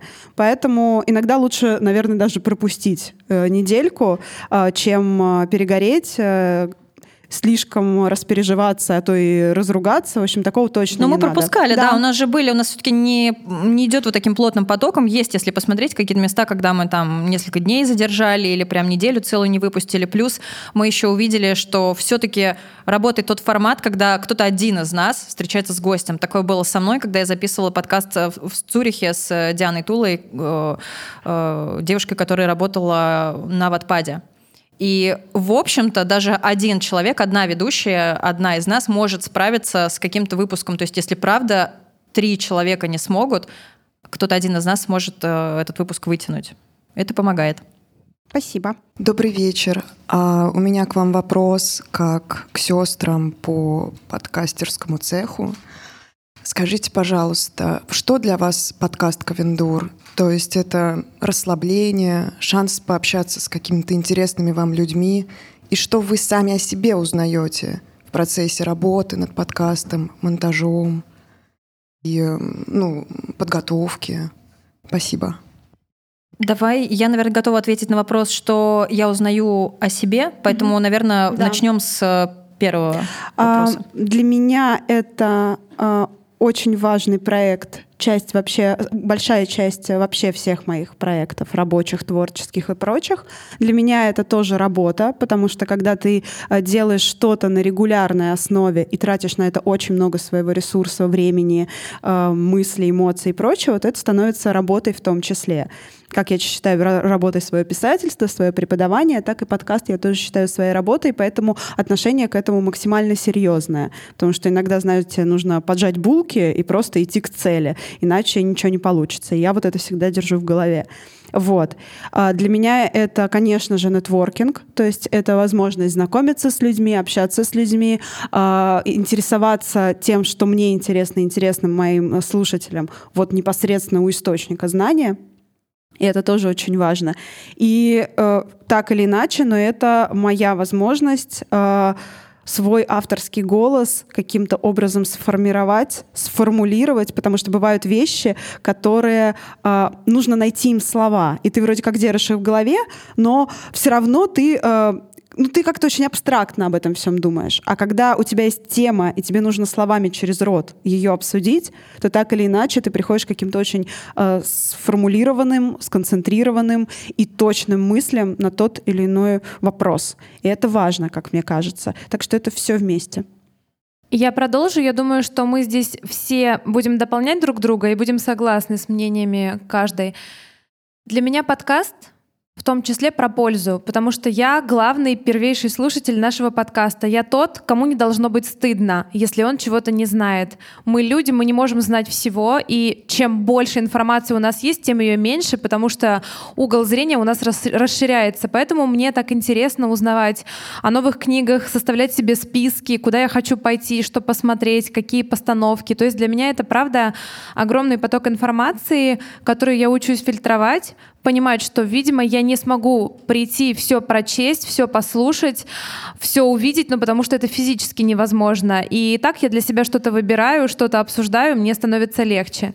Ну и плюс, еще лично для меня, это возможность расслабиться, не быть идеальной, не быть самой-самой, а сказать себе «да, иногда я лажаю, иногда что-то может не записаться, иногда я заикаюсь, э, могу повторять одно и то же слово по 10 раз». Это нормально, все люди так делают время от времени. В этом нет ничего страшного. Более того, ничего страшного, если это услышат люди, которые будут наш подкаст любить. Это окей.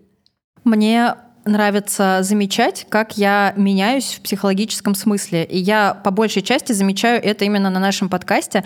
Я, у меня очень мало свободного времени, и на самом деле у меня не очень много близких друзей, но даже с моими там любимыми близкими э, людьми я часто очень подолгу не могу встретиться. А так как э, с девочками даже просто там э, по рабочим вопросам нам приходится общаться почти каждый день, я могу себя сравнить с той, которой я была раньше. Например, отследить какие-то свои реакции. Для меня это очень важно, потому что у меня есть стремление развиваться. и Я вообще э, очень люблю э, там как-то следить за работой моего там сознания, подсознания, ра- работать с этим, это исследовать. Поэтому я очень долго хожу на психотерапию, и мне это очень нравится. Вот. И я, например, стала отслеживать, э, как по-другому я себя веду в конфликтных ситуациях. Опять же, считаю ли я конфликтными то, что раньше бы я там точно считала так, а сейчас для меня это просто, это просто ситуация, с которой надо разобраться. Как я принимаю людей вот в их инаковости, отличие от меня, что они другие, и это ок, они просто другие. Это вот эта первая реакция, что ой, она вот так вот делает, ну и дура, как бы, которая у меня была, может, 10 лет назад. Теперь такого нет. И человек делает так, и мне нужно понять, как мне с ним взаимодействовать, донести, что а я делаю вот так, давай договоримся, как мы будем делать. И это круто. А Для меня это очень важно. Я не думала, что я вообще когда-то такого принятия достигну. И в этом для меня вообще какая-то любовь как раз заключается, которую я очень редко говорю всем. Вот, сейчас говорю. А, И, например, я понимаю то, как много вообще в моей жизни каких-то таких искажений моих личных, э, то, что происходит у меня в голове, когда я, например, думаю, ну этот человек никогда не придет к нам на подкаст, ну это невозможно, он просто, он просто не э, вообще не согласится, ну зачем ему это? Что происходит у меня? Я за другого человека уже решила, что ему нужно. Вот эта вот ответственность на него как бы отдать и еще э, самой в этом утвердиться и подумать, ну конечно, я такая неудачница, такой-то человек ко мне никогда не придет. А потом ты к нему подходишь, ну вот переламывая себя через страх, через этот ужас, и человек тебе говорит, а, да, окей, а давайте договоримся тогда, давайте на следующей неделе вот во столько-то. А, а мне даже было просто страшно подойти, мне было страшно поздороваться с этим человеком, ну потому что, ну кто я вообще, и кто там, вот он или она, а, или ну зачем ему, даже если я могу поговорить, вообще приходить к нам, ну вот этот ковендур, ну вот этот вот веселый формат, и вдруг какой-то суперсерьезный человек говорит, ой, классно, а можете меня позвать, я тоже к вам приду. И я понимаю, сколько я вообще в жизни додумываю за других людей, и в этом еще убеждаюсь, и из этого живу.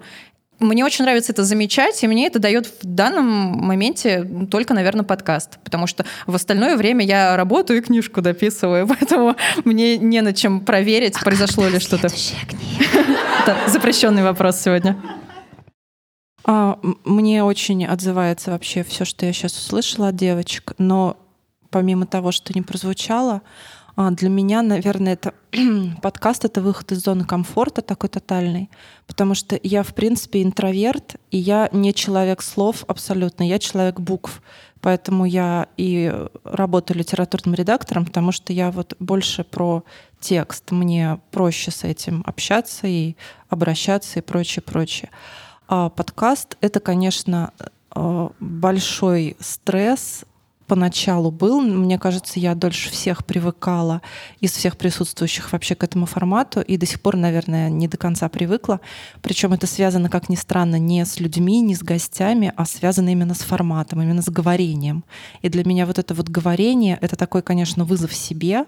Я не люблю говорить. Мне кажется, я могла бы молчать годами, если бы меня жизнь не вынуждала к тому, что нужно что-то попросить и что-то сообщить о себе. А, и поэтому, да, поэтому это такой и психотренинг в том числе для меня. Я думаю, что это все так или иначе хорошо. Спасибо. У меня вопрос. О! А что вы считаете своим самым большим достижением в рамках подкаста? Ну, Пряша, мы уже знаем, что скажет. Смотрите, ее прет уже, прет рейтинг сейчас начнется достижений. Ну вы же, да, вы же не слышали уж очень громко, как Алексей, можно я приеду, можно я буду жить у вас, давайте я вот как-нибудь там на коврике. Вы же этого не слышали? Я же держала это в себе, значит, где-то я все-таки что-то сумела. Блин, не знаю, ребят. Наверное, э, Самый, мне кажется, важный, тяжелый эмоциональный выпуск, который у нас был, это э, право голоса. Э, где мы говорили о своем, о, о праве, всеобщем праве говорить а, на сложные темы, в том числе и о теме насилия. И это был очень такой эмоциональный, тяжелый, абсолютно серьезный и очень личный разговор. Вот этот и наш э, секретный э, подкаст для патри... Э, патронов, патреонов, где мы рассказывали про отношение родителей к нашему творчеству. И вот для меня это тоже было прям совсем близенько-близенько пустить людей. Ну, для меня достижение было, когда нас, когда нас наградили на премии «Блокпост» да. за лучший подкаст, при том, что нам было очень важно, что это все произошло за счет слушателей. То есть у нас был такой огромный отрыв по которому ну, мне вот внутренне стало понятно именно, знаете, когда как инсайт происходит, что я на правильном пути, я делаю правильную вещь, ту, которую я хотела делать. Я хотела популяризировать вот этот книжный мир и литературу, и у меня это получилось. Ну, то есть одновременно сидеть на двух стульях, популяризировать ее и нравиться экспертному жюри, наверное, невозможно. И можно нравиться либо э, людям, на которых ты ориентируешься и для которых ты это делаешь, либо как-то экспертному жюри, э, которое, ну, в общем-то, принимает игру по определенным правилам, и это тоже хорошо. Ну вот, и я тогда почувствовала, что так мы вообще это все не зря делали, мы это делали, и это работает. И нормально, что это работает так, хотя вначале, когда мы увидели, как распределились оценки, мы но ну, расстроились. Это было обидно, конечно. Это было, да. да, обидно, но потом я долго думала, что нет, это желание вот усидеть на двух стульях. Хочу и этим нравится, и этим нравится, и маме, и папе, там, не знаю, и маме, и папе, и еще какой-то толпе дядь и тет. А, слушай, мне кажется, что э, обидно было лично, ну какая-то личная была обида, такая персональная. Вот я обиделась на того, на того и на того. Кого. Вот. А Но вот она не какая-то... скажет сейчас на кого. Они уже все умерли. Вот, нет. И эм, а с другой стороны, это была такая вот общественная большая поддержка, и вот она греет и грела, и даже в момент, когда мы увидели э, зритель, э, ж- голосование жюри, все равно ощущение было, ха, ну все равно же выиграли. Цацочку получили. А, Для меня самое, наверное, важное достижение то, что Оля Венгет, Рута Шейл, Марина Казинаки, Женя Спащенко из редакции «Мейнстрим» пришли сюда на мероприятие от э, журнала «Дружба народов». И именно в этот момент я поняла, что нас, блин, увидели, и нас начинают слышать, и нас начинают воспринимать всерьез. Вот то, что нас начинает воспринимать всерьез, вот оттуда, вот, вот там, я имею в виду снизу, наверху. Откуда стучат обычно. А, да, откуда стучат и где мы были. А, наверное, для меня это на данный момент вообще самое большое доказательство того, что все возможно. Хотя мы очень долго думали об этом, очень долго не понимали, как заставить этих людей э, посмотреть в нашу сторону, как сделаться видимыми, как выйти из сумрака, как уже, наконец, э, показать себя, показать свои тексты, показать, что мы что-то можем и что мы, э, ну, наверное, не просто какие-то там авторы с иностранными именами. При этом не подстраиваясь совсем, ну то есть полностью правила игры как-то не принимая, хотя это важная штука. Нас э, ну, несколько раз спрашивали, зачем вам это нужно, зачем вы, э, грубо говоря, пытаетесь пробиться в э, какую-то большую литературу, и зачем вам вот эта вот тусовка, которая только друг друга номинирует на премии и так далее. На самом деле культура в России сейчас построена таким образом, она делится на такие группы. Мы про это будем как раз говорить в нашем предпоследнем подкасте этого э, сезона. И, ну, это как бы и проблема, и не проблема. То есть это данность, это неплохо, это просто данность. Сейчас э, э, искусство поделено на вот кучу таких группок своих людей. Одни делают вот там вот это, другие вот там вот это и так далее. И э, часто какой-то путь э, наверх на свой собственный верх, вот этот путь преодоления, путь развития, он, правда, идет через э, знакомство, общение, погружение в какую-то группу. Ну, потому что от этой группы можно что-то получить у нее можно научиться, потому что она уже э, прошла какие-то шаги, она уже чего-то добилась того, что нужно нам, и поэтому иногда приходится э, кому-то вот так вот напором, просто клином и табором, как мы про себя шутим, что если один пробился, потом все цыгане приходят как бы сразу. Вот, и мы нас кто-то один говорит, а, Олечка, здравствуй, так приятно с вами познакомиться. Говорит, здравствуйте. Здравствуйте, а вот это мои друзья. Да, и мы завтра все вам так. пришлем свои рассказы на почту вашего толстого Да, журнала. Он да, говорит, да, да. да, конечно, хорошо. Вот, обычно мы делаем так. Но, к сожалению, просто сейчас так устроено э, вот это вот медиаполе. Но к теме, что не подстраиваться. То, что мы не подстраиваемся, видно обычно а, по темам а, выступления на мероприятии. Вот на последнем, знаете, там блог был наш блогерский, и там было что-то вроде классическая литература в рамках алгоритмической ленты. А, что-то там про а, эм, множе- куль- э, культ разделение, э, да, да, разделение жанров э, в рамках э, Мы даже не можем повторить это для наших Короче, мозгов не очень, очень. сложно. Я и очень-очень много, да, очень много всего. Дискурсы, дискурсы погоняют. И наша тема. Последняя. Нафига козе баян? И нас поставили самыми последними. Вот прям вот самые последние, чтобы, может быть, все-таки люди уйдут, может быть, они не услышат А этот позор. нифига! Да. но у нас прям был спич на тему «Нафига козе баян?» или «Зачем четырем популярным писательницам околокультурный подкаст?» Если говорить обо мне, наверное, для меня самое важное достижение — это наши слушатели и наши патроны. Задумайтесь, мы Patreon только недавно завели, и туда приходят люди, довольно много людей, которые хотят нас отблагодарить и поддержать за то, что мы приносим им пользу, радость, за то, что они могут проводить с нами счастливые, счастливые минуты в пути или дома на кухне.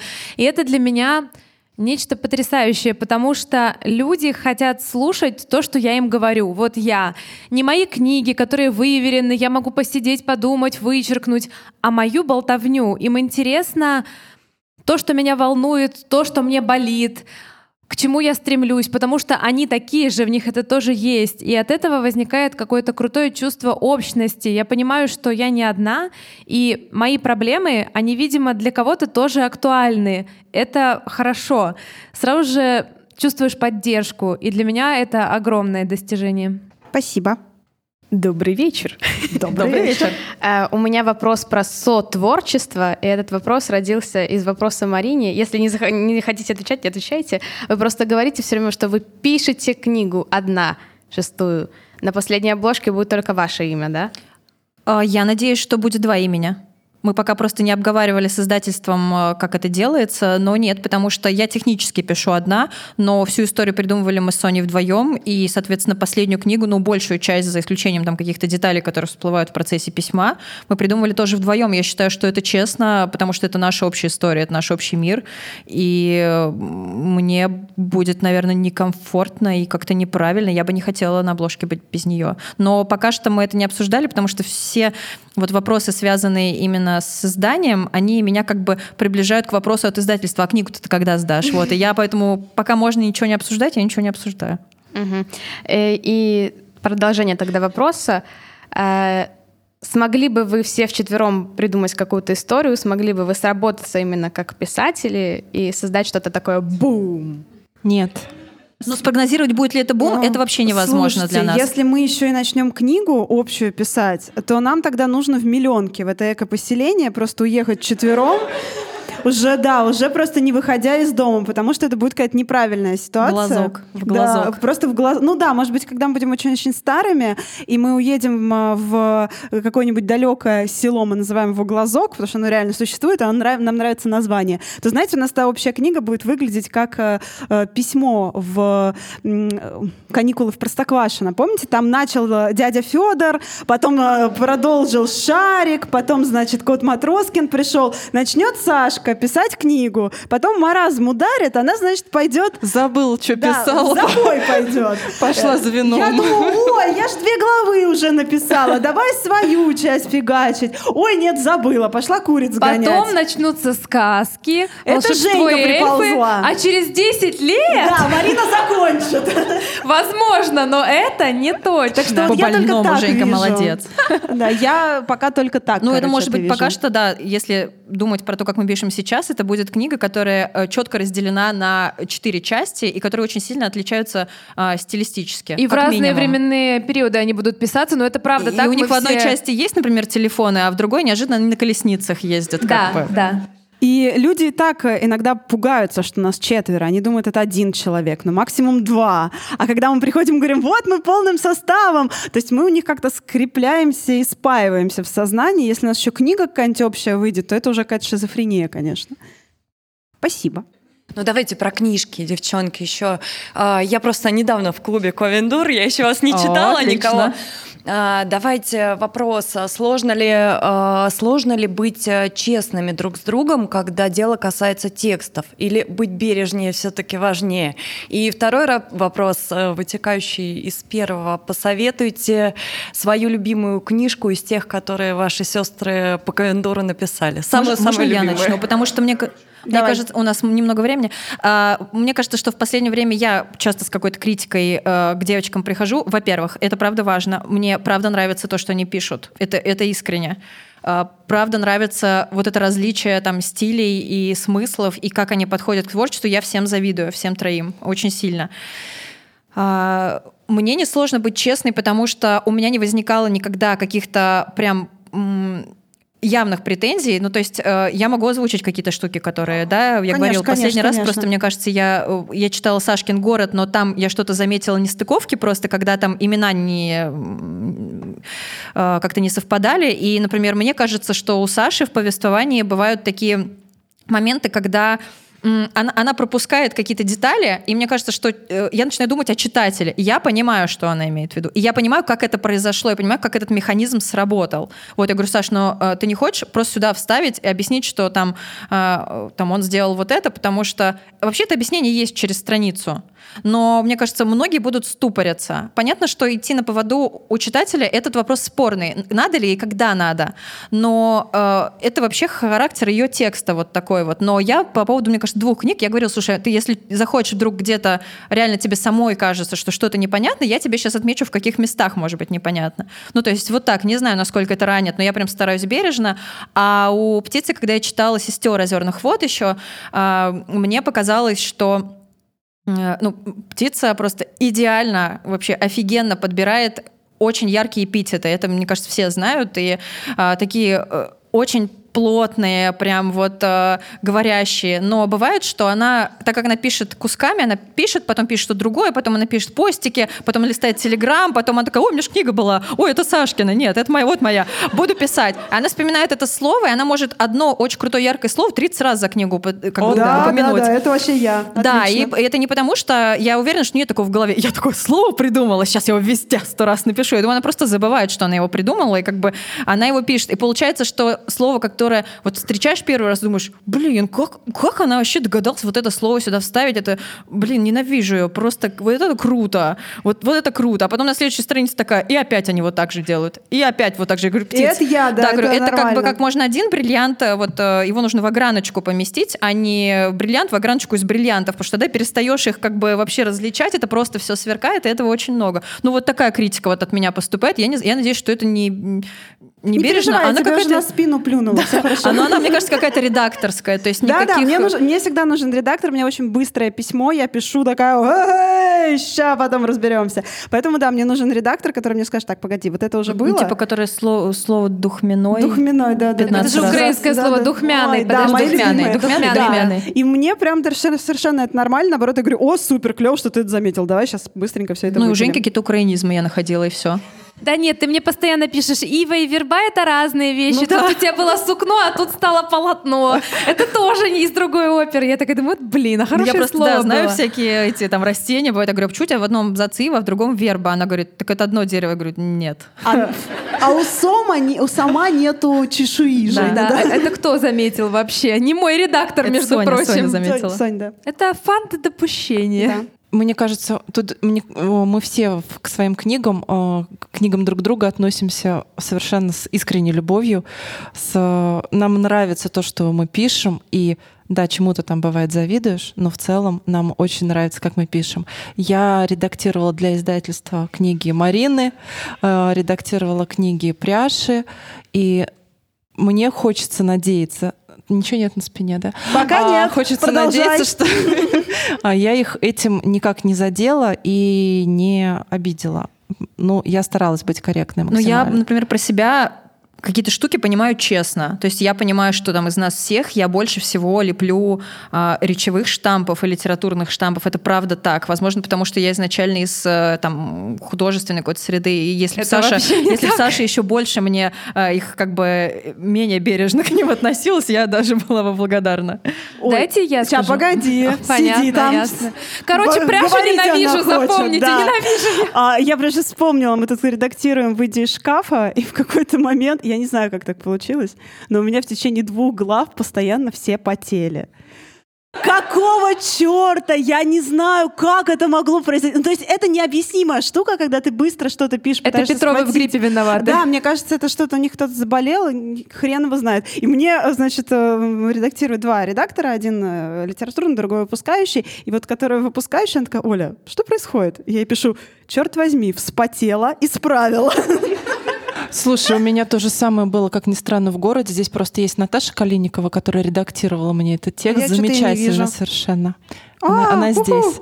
И она заметила то, чего не заметила э, редактор из издательства. Она говорит, у тебя что с одеялами происходит? В них все заворачиваются, под них закры-». И я такая, в смысле? Ну, то есть реально Саша эти завернутая в одеяло, такая, Что а, не так? А рядом очень плотная пряжа. Такие, что происходит? Обе нормальные, как в Саша жизни просто. заворачивает, заворачивает. Вот так. Так, дайте я скажу. Так и быть. Я скажу страшную вещь, потому что я пока не все книги девочек читала, и мне важно в определенные моменты жизни читать правильные книги. Я не могу сесть и с бухты-барахты прочесть вот просто что угодно. И я до сих пор некоторых правильных моментов жду, но я при этом знаю, что книги у девочек крутые. Я их открывала, листала, читала, я их Нюхала. люблю. Нюхала, да, да. У меня вот не возникает внутри какого-то противоречия, ничего не ёкает, что вот, может, я открою, а там какая-то трешачина будет. Ну, хорошо, если так, конечно, но ну, нет, такого не возникает. Спасибо. А любимые книги? А, блин, любимые книги. Давай. Но у меня тогда по ту сторону реки. Ну, понятно, все со мной. Кукушка хвалит петуха за то, что хвалит он кукушку. А, я думала, надо у каждой назвать. У каждой назвать любимую книгу. У каждой из ваших 100 высших А, ну книг. давай, давай, Ну, пряж давай. такая, у там ну Саши давай, давай такая. так. Так-то мы не передеремся, может. А вот и все. Я, я просто знаю, что Саша А не, не очень любит свои там книжки, которые она писала давно, но я, наверное, все-таки люблю первого двоедушника, потому что это та книга, с которой мое знакомство с Сашей началось в полной мере, хотя до этого я читала «Пятую бездну», и э, та книжка, которая называется сейчас «Ключ от послезавтра». Но может быть, так, может быть, так совпало, может быть, с тем моим состоянием. Я прям была влюблена в героев. Я подумала тогда, что как так вообще про вот эту русскую реальность, такую невзрачную, вот так... Понятно, что я сейчас читала уже Сашин город, который скоро достаточно выйдет. В начале февраля. Да, и он, он э, там в сеттинге того же мира, там другие герои, они повзрослевшие вместе с нами, главному герою 30 лет, и проблемы прям 30-летних очень круто показаны. А, И, конечно, она написана э, в сто раз круче еще и профессиональнее и так далее, но вот если, наверное, по степени влияния, та, та книжка меня прям поразила. Сейчас я уже знаю Сашин стиль, я открываю, я, в принципе, знаю, что ждать, и мне это нравится. У меня тоже не возникает никакого диссонанса. Это очень долго будет Все, сейчас. давайте что-нибудь еще. Давайте по одной, да, давай, Окей. Саныч. Наша рыбка тогда.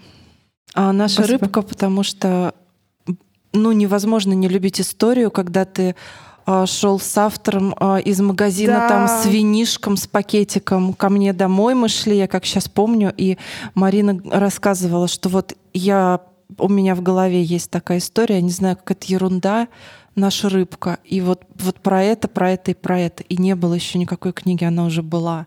И когда она появилась, э, э, а потом появилось э, видео по ней, клипы, песня, и все это настолько гармонично, настолько созвучно и очень близко, очень знакомо, когда я, как будто я где-то это уже видела, но забыла. Да, и да, да, вот на- эти вот ребятоньки, а, они безумно родные, и за все это время мыторств этой книги, конечно, за нее и больно, и радостно от того, что сейчас все стало как-то более-менее налаживаться. Вот это ощущение, что они настоящие, они с нами где-то все равно есть всегда. Поэтому да, наша рыбка. Мы просто больше всего болеем за нее сейчас и верим максимально. Мне кажется, это какой-то уже общий проект всех вообще причастных стал. Вот, и он обязан а, реализоваться Я, максимально. кстати, забыла, что я ее начала ну, записывать и писать вообще из всех своих дневников, чер- черновиков и вот этого всего, что я там лет 8 собирала, когда мы с вами шли, действительно стояли на светофоре, я помню, шел дождь. да, да, вот да, эта вот да, история. вот это Да, да, да. И девочки сказали, не, нет, это не ерунда, ты запиши, Давай, да, да, запиши, да. да. Поэтому И- да, наш общий проект — это наша рыбка. Подождите, ну Заречье же тоже очень реальное. Я...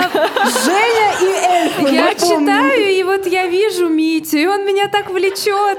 И Я говорю, Женя, кстати говоря, в э, последней книге «По ту сторону реки» есть героиня, которая написана с Женя. Это вот за... А еще там есть мы с Мариночкой в «Голосовом овраге». Там есть даже пряша, но ее будет, наверное, может быть, сложно узнать. Но, Но все будем знать, Да, но да. мы как бы там, э, нас бабка. Можно вы- выцепить э, реальных, ну, то есть просто по какому-то внешнему там облику понять, что вот этот вот мелькнувший герой — это кто-то из нас. А Женя прям полноценная волшебная героиня. Я надеюсь, что вы ее узнаете, но ее не зовут Женя. она рядом с Митей. Даю подсказочку. И с Севой, кстати, тоже. Это будет такая вкладка 18+, в по ту сторону. Наша рыбка. Да-да-да. Девочки, вы уже говорили немного об этом. Э, Я знаю, что недавно вы были на конференции по литературной инклюзивности с толстыми журналами и блогерами. Ну, расскажите свои впечатления об этом всем деле. О, спасибо. Это вот как раз э, про что мы сейчас рассказывали, где у нас была тема выступления «Нафига козе баян?». На самом деле мне показалось, что то, что произошло в этом зале, это было здесь, действительно было много народу. Мне показалось, что произошло что-то важное, наверное, потому что я услышала впервые от других людей, не от себя, когда мы вчетвером сидим на кухне, такие, да-да-да, мы можем считать себя кем угодно, и блогером быть не стыдно, и за наши книги не стыдно, вот, э, и друг другу доказывать. А когда э, люди совершенно э, там других каких-то институций и так далее, например, литературный эм, социолог и так далее, говорили эти же слова.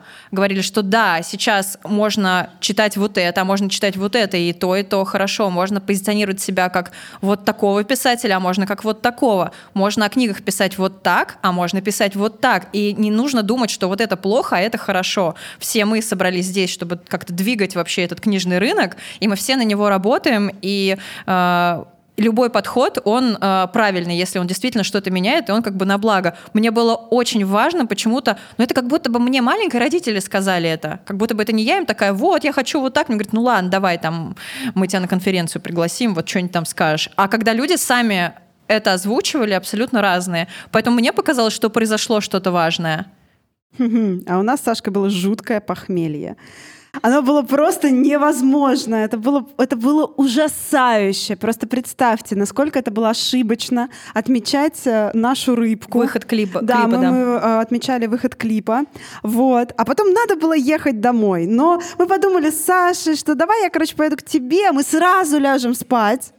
Потому что от тебя ехать на следующий день будет намного быстрее, удобнее и лучше. Но легли мы в районе пяти. А встали мы в 8, собрались и приехали сюда. Возможно, и были... сегодня будет то же самое. О, Господи.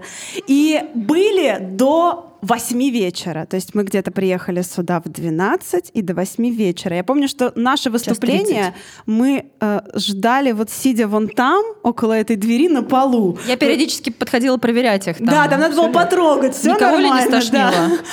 Мы сидели, и главное было не закрывать глаза, потому что как только ты закрываешь глаза, ты спишь. Ну, 4 часа, ну, ей-богу, это невозможно.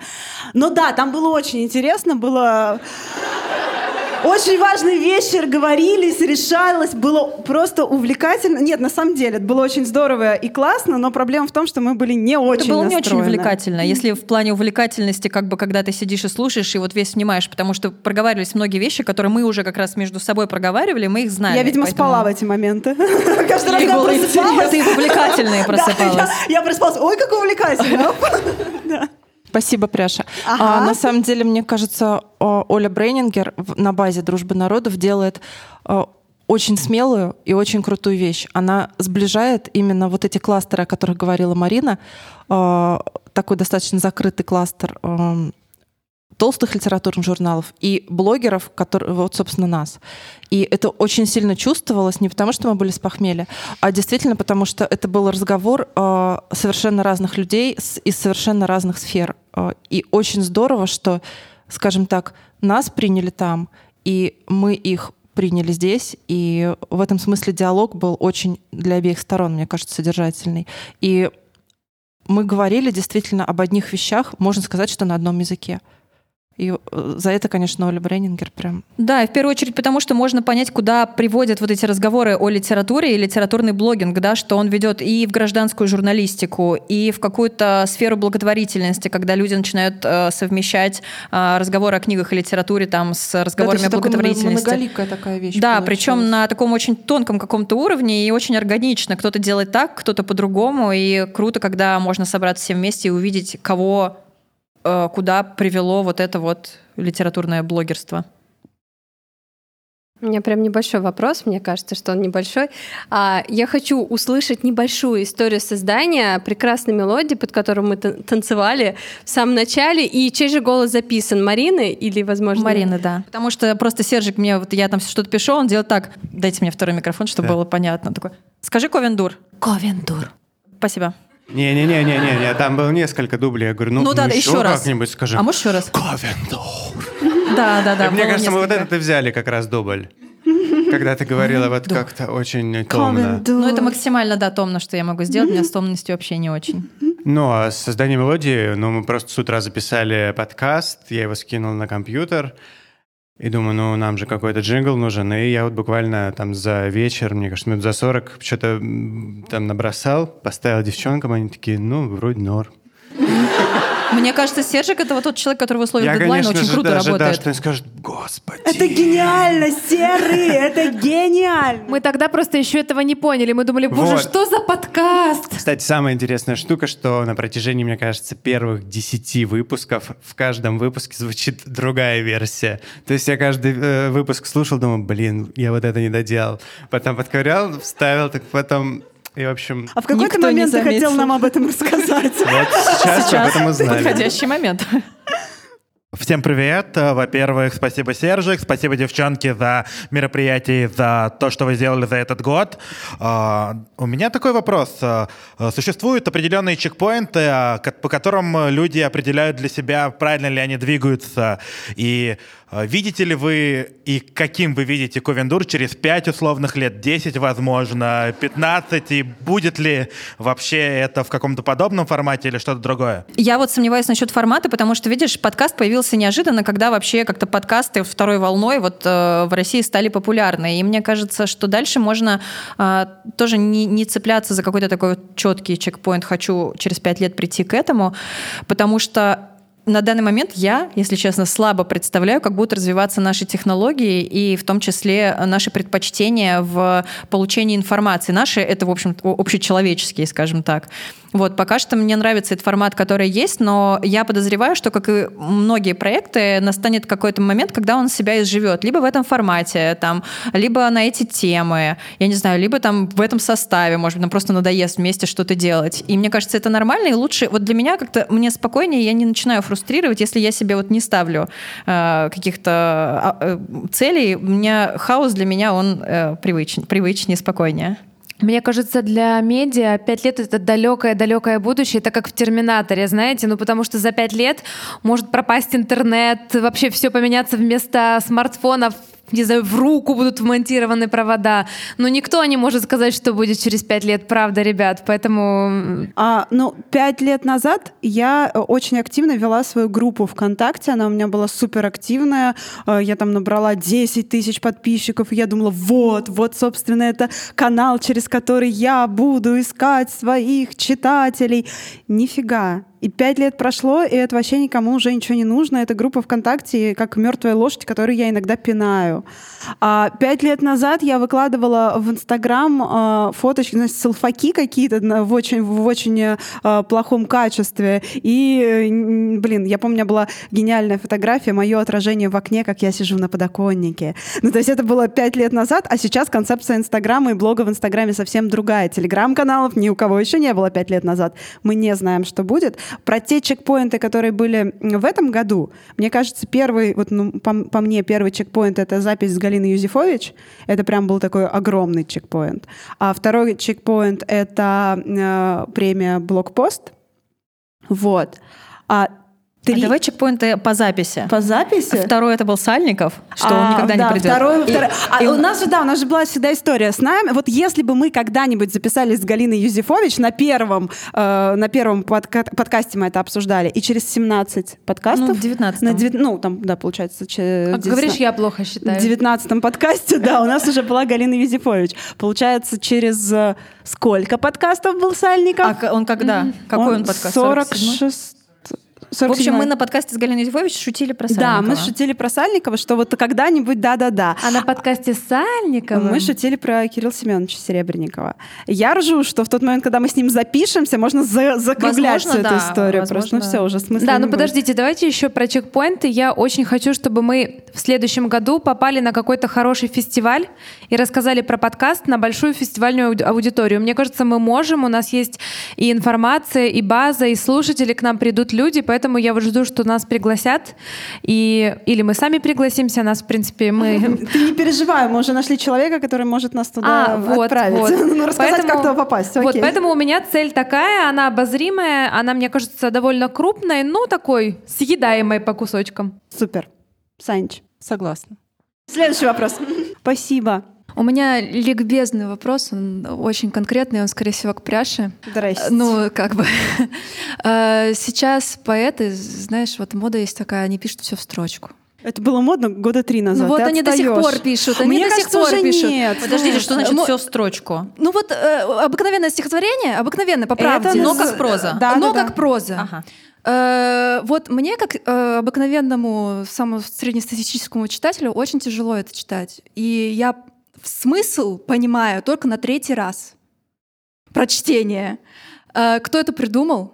Я не знаю, кто это Э, придумал. за конечно. что, за что, Нет, за а- что люди это делают? Это была не я! Давай отвечай за всех. И, и- и, Это может была быть была какая-то, может быть была какая-то идея для того, чтобы это делать. Послушай, нет, ну это вообще было в серебряном веке английской э, поэзии. Э, я сейчас не назову, э, но я читала в переводе, э, такие тексты подавались. А, Они держались на ритме, они держались на рифме, но они писались строчку, да, то есть не, не, ну, не стоп, потому что это вот такая подача материала. И э, говорить, спрашивать у э, поэта, почему ты сделал так, это абсолютно неблагодарная штука, потому что он так сделал, потому что он так увидел, потому что он почувствовал этот текст так. У меня есть такие тексты, они у меня были, и для меня это было потому, что мой текст должен выглядеть вот так. Не должно быть ответа. Не существует ответа. Это Почему? Да, просто это понимание. просто я вижу свой текст так. Сейчас я не вижу свои тексты в рифму. И я пишу их так, как я пишу. Завтра я буду их видеть, может быть, как-то иначе. И я в этот момент нахожусь хозяином своего текста. И если честно, в поэтической... Мне и в прозе-то это, конечно, такое плюс-минус, а в поэтической мне вообще плевать, как там удобно кому или ничего, потому что это мое ощущение момента, это мое ощущение образа, чувства, эмоций. И а, как-то утверждать, что вот так писать можно, а так писать нельзя, читай то, что тебе удобно, читай, что тебе ложится, а требовать от э, поэта давать отчет, почему он так или иначе написал свой текст, в принципе, требовать отчета вообще от кого-либо, почему он так или иначе написал свой текст, прозу, поэзию, кого, что угодно, это неблагодарная штука на самом я, деле. я хочу просто, знаешь, вопрос тебе задать, более такой, наверное, уточняющий. А, так как я человек рисующий, ты знаешь, что я часто сравниваю работу над Да-да-да. текстами с работой над картинами. Связано ли это с тем, что свой текст ты воспринимаешь не только ритмически и там, например, с, э, с Визуально. но и визуально, что Очень. это привязано как-то А к у визуалу? меня это очень сильно связано, и я всегда, когда начинаю писать текст, я изначально знаю, как он будет визуально выглядеть, как он будет выглядеть на странице, потому что для меня это все очень вместе, потому что это Интересно. маленький текст, и он должен быть э, смесью всех возможных э, воздействий на читателя. Поэтому у тебя строчная буква всегда. Да, зачастую, да. Мне кажется, писатель в целом не очень хорошо понимает, почему его текст должен выглядеть именно так. И поэт и писатель скорее чувствуют, что именно так, но каких-то технических объяснений, ну, наверное, в определенных моментах можно объяснить технически, там, про стиль, вот это, но в целом это очень сложно. Но это то же самое говорить, что верлибр — это плохо, свободный стих — это плохо, белый стих — почему люди пишут без рифмы? Ну, серьезно, потому что я так пишу. Ну, пф, Почему я должна объяснять? Ну, то есть я абсолютно нет. Мне кажется, что э, если стихотворение написано, то оно найдет своего читателя. А если некомфортно, не нравится, не ложится, всегда можно найти другого поэта. Спасибо. Если бы у вас была возможность пригласить абсолютно любого человека, из ныне живущих, естественно, на подкаст, э, кто бы это был? Мы позвали Кирилла Серебренникова, Серебренников. мы очень хотим, да, а еще Нила Геймана, потому что люди про него постоянно шутят.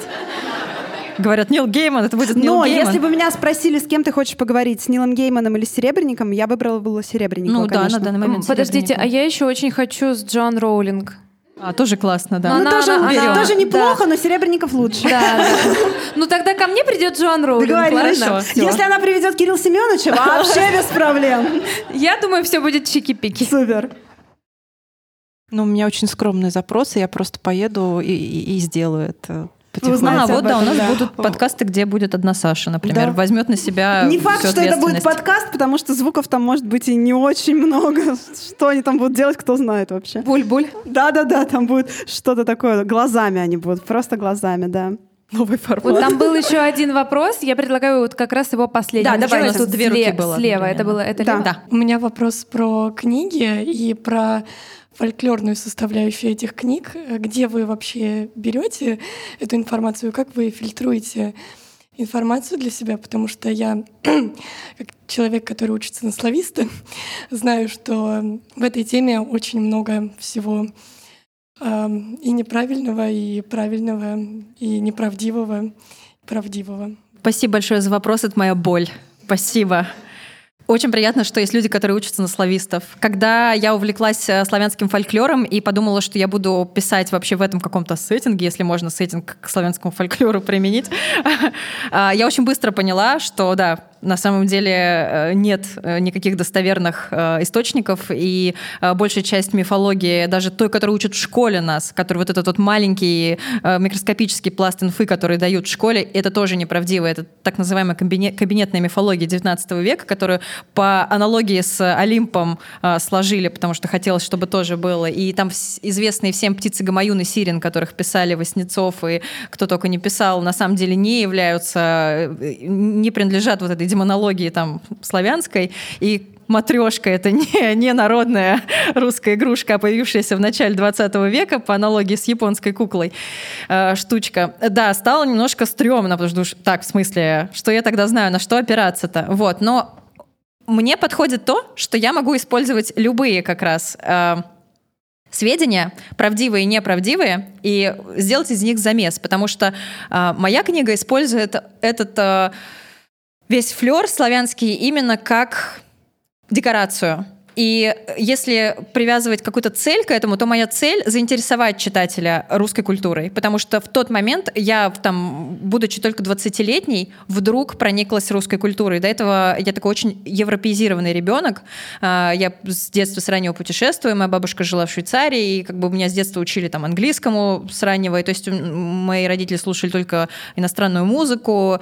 И для меня все такое европейское было гораздо ближе. И вот это вот увлечение с этой славянщиной, оно произошло само по себе, и оно меня поразило. Вот это все меня просто поразило. И, ну, вот э, одна из целей книги «По ту сторону реки» — просто заинтересовать русского читателя этой культурой, того, кто о ней ничего не знает. А дальше пусть сам уже копает, что там правда, а что нет, ну, потому что это правда очень сложно. Я хотела заниматься письменностью Древней Руси и там изучать историю до монгольской Руси так немножко поверхностно. Вот, чтобы хотя бы немножко сама разбираться, когда я вижу какую-то очередную ну, якобы книгу, якобы источник в интернете, понимать, могло ли оно существовать на самом деле, или это подделка, как какая-нибудь Велесова книга и так далее. Крутой вопрос, потому что меня правдивость мифологии вообще не волнует. И меня ничего не волнует, когда я пишу, кроме одного. Очарованность сюжетом. Все, если он мне аукается, беру. И, в общем-то, я могу коверкать его как хочу, но я никогда не называю его реалистичным, не претендую на то, что вот это какая-то мифология. А как нахожу, мне кажется, у меня внутри встроенный детектор волшебного. Я везде нахожу. Прозвучала песня, не знаю, мы идем где-то в районе ЖД вокзала, я говорю, о, вы слышали, баллада прозвучала. И все такие, что? Я говорю, да-да-да, я сейчас поруюсь, найду, что же там была за баллада. И так вот просто какие-то строчки, обрывки, сюжеты, картины, это само приходит в голову потоком, и я понимаю, что если на душу ложиться, надо брать, это мое. Ну, причем меня Наверное, увлекает мифология и европейская в том числе, и скандинавская, и славянская, прямо все. Давайте вы тоже, потому что у вас очень круто задействована мифология. А, но у меня нет как таковой мифологии, у меня условно притянутый за уши многострадальный двоедушник, от которого Где ни- тело Надо было ничего не выбрать. Вот осталось. выбрала, так выбрала. Не домового, А понимаешь, я не объясню, мавку. почему я выбрала так выбрала. Потому что я с пятой бездны не выиграла конкурс «Новая детская книга». Села и думаю, да блин, что ж такое придумать, чтобы всех удивить? Стала листать дурацкий словарь. О, ткнула пальцем, просто двоедушник. Все, берем. Слово крутое, название продающее. А, но на самом деле э, я больше... Залогинься. Руташейл, да. А, Я не столько про мифологию, сколько про городские легенды, былички, вот это все в Нижнем Новгороде очень много прекрасных а, персонажей, которые очень вдохновляют. Например, город э, вторых душ, там Анатолий Москвин, а, некрополист, который откапывал мертвых детей, там делал из них мумии. Просто Какой когда я увидела эту крик. историю, я Подожди, что значит ты увидела? Я бежала и несла тебе ее. Саша, читай, я нашла тебе сюжет для книги, Слушай, Саша. ну я знала про Ну, него раньше, да, просто я в начала- подробностях таких началось-то не, с этой не статьи. читала. Но, Просто естественно, это имя, оно, как Оно бы, прекрасно, оно звучит, потому что он прекрасно. работал в моем вузе, и у нас даже Там- есть общие знакомые. Да. Они живы. Слава богу. Ты договаривай, да, ты договаривай. А чучело считается живым существом? Если у него глазки как настоящие, то да. А, Оно еще говорит, мама, я тебя О, люблю. нет, Понятно. боже мой. Так что да, городские легенды это прекрасная, мне кажется, возможность вообще и, и источник сюжетов, потому что в жизни все произошло такое, что не выдумаешь. Ну ты же их за что. специально не серчишь как-то. Как-то они к тебе тоже сами притягиваются. А, да, когда ты выбираешь какую-то тему, они, во-первых, начинают появляться сами, а во-вторых, дома, когда я вижу дома, особенно там заброшенные дома, я начинаю изучать истории их, конечно, и из этих историй тоже появляются немного крепоты, потому что за каждым заброшенным домом стоит свой покойник. Твоя Спасибо. личная очарованность.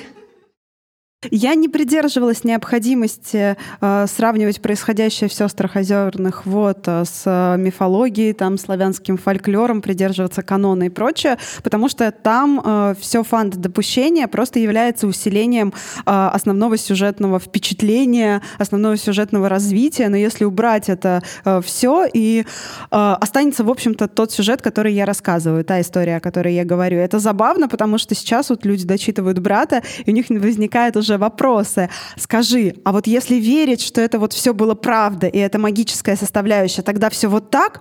А если не верить, то тоже складывается. Говорят, да, все именно так. Для тех, кто верит, кто лучше понимает эльфов, э, там будет все завязано, да, там на болотницах, э, за зазовках э, лесовых хозяинах, э, старом лосе, который хозяин леса и прочее, прочее, прочее.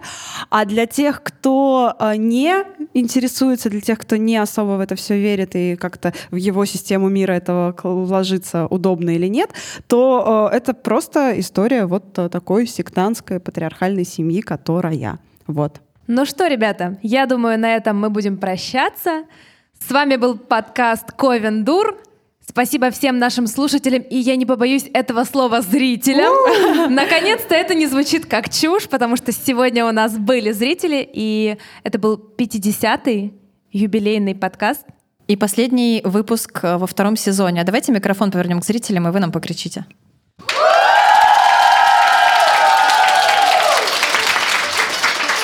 Спасибо большое, что были с нами. Спасибо Спасибо. До встречи в следующем сезоне.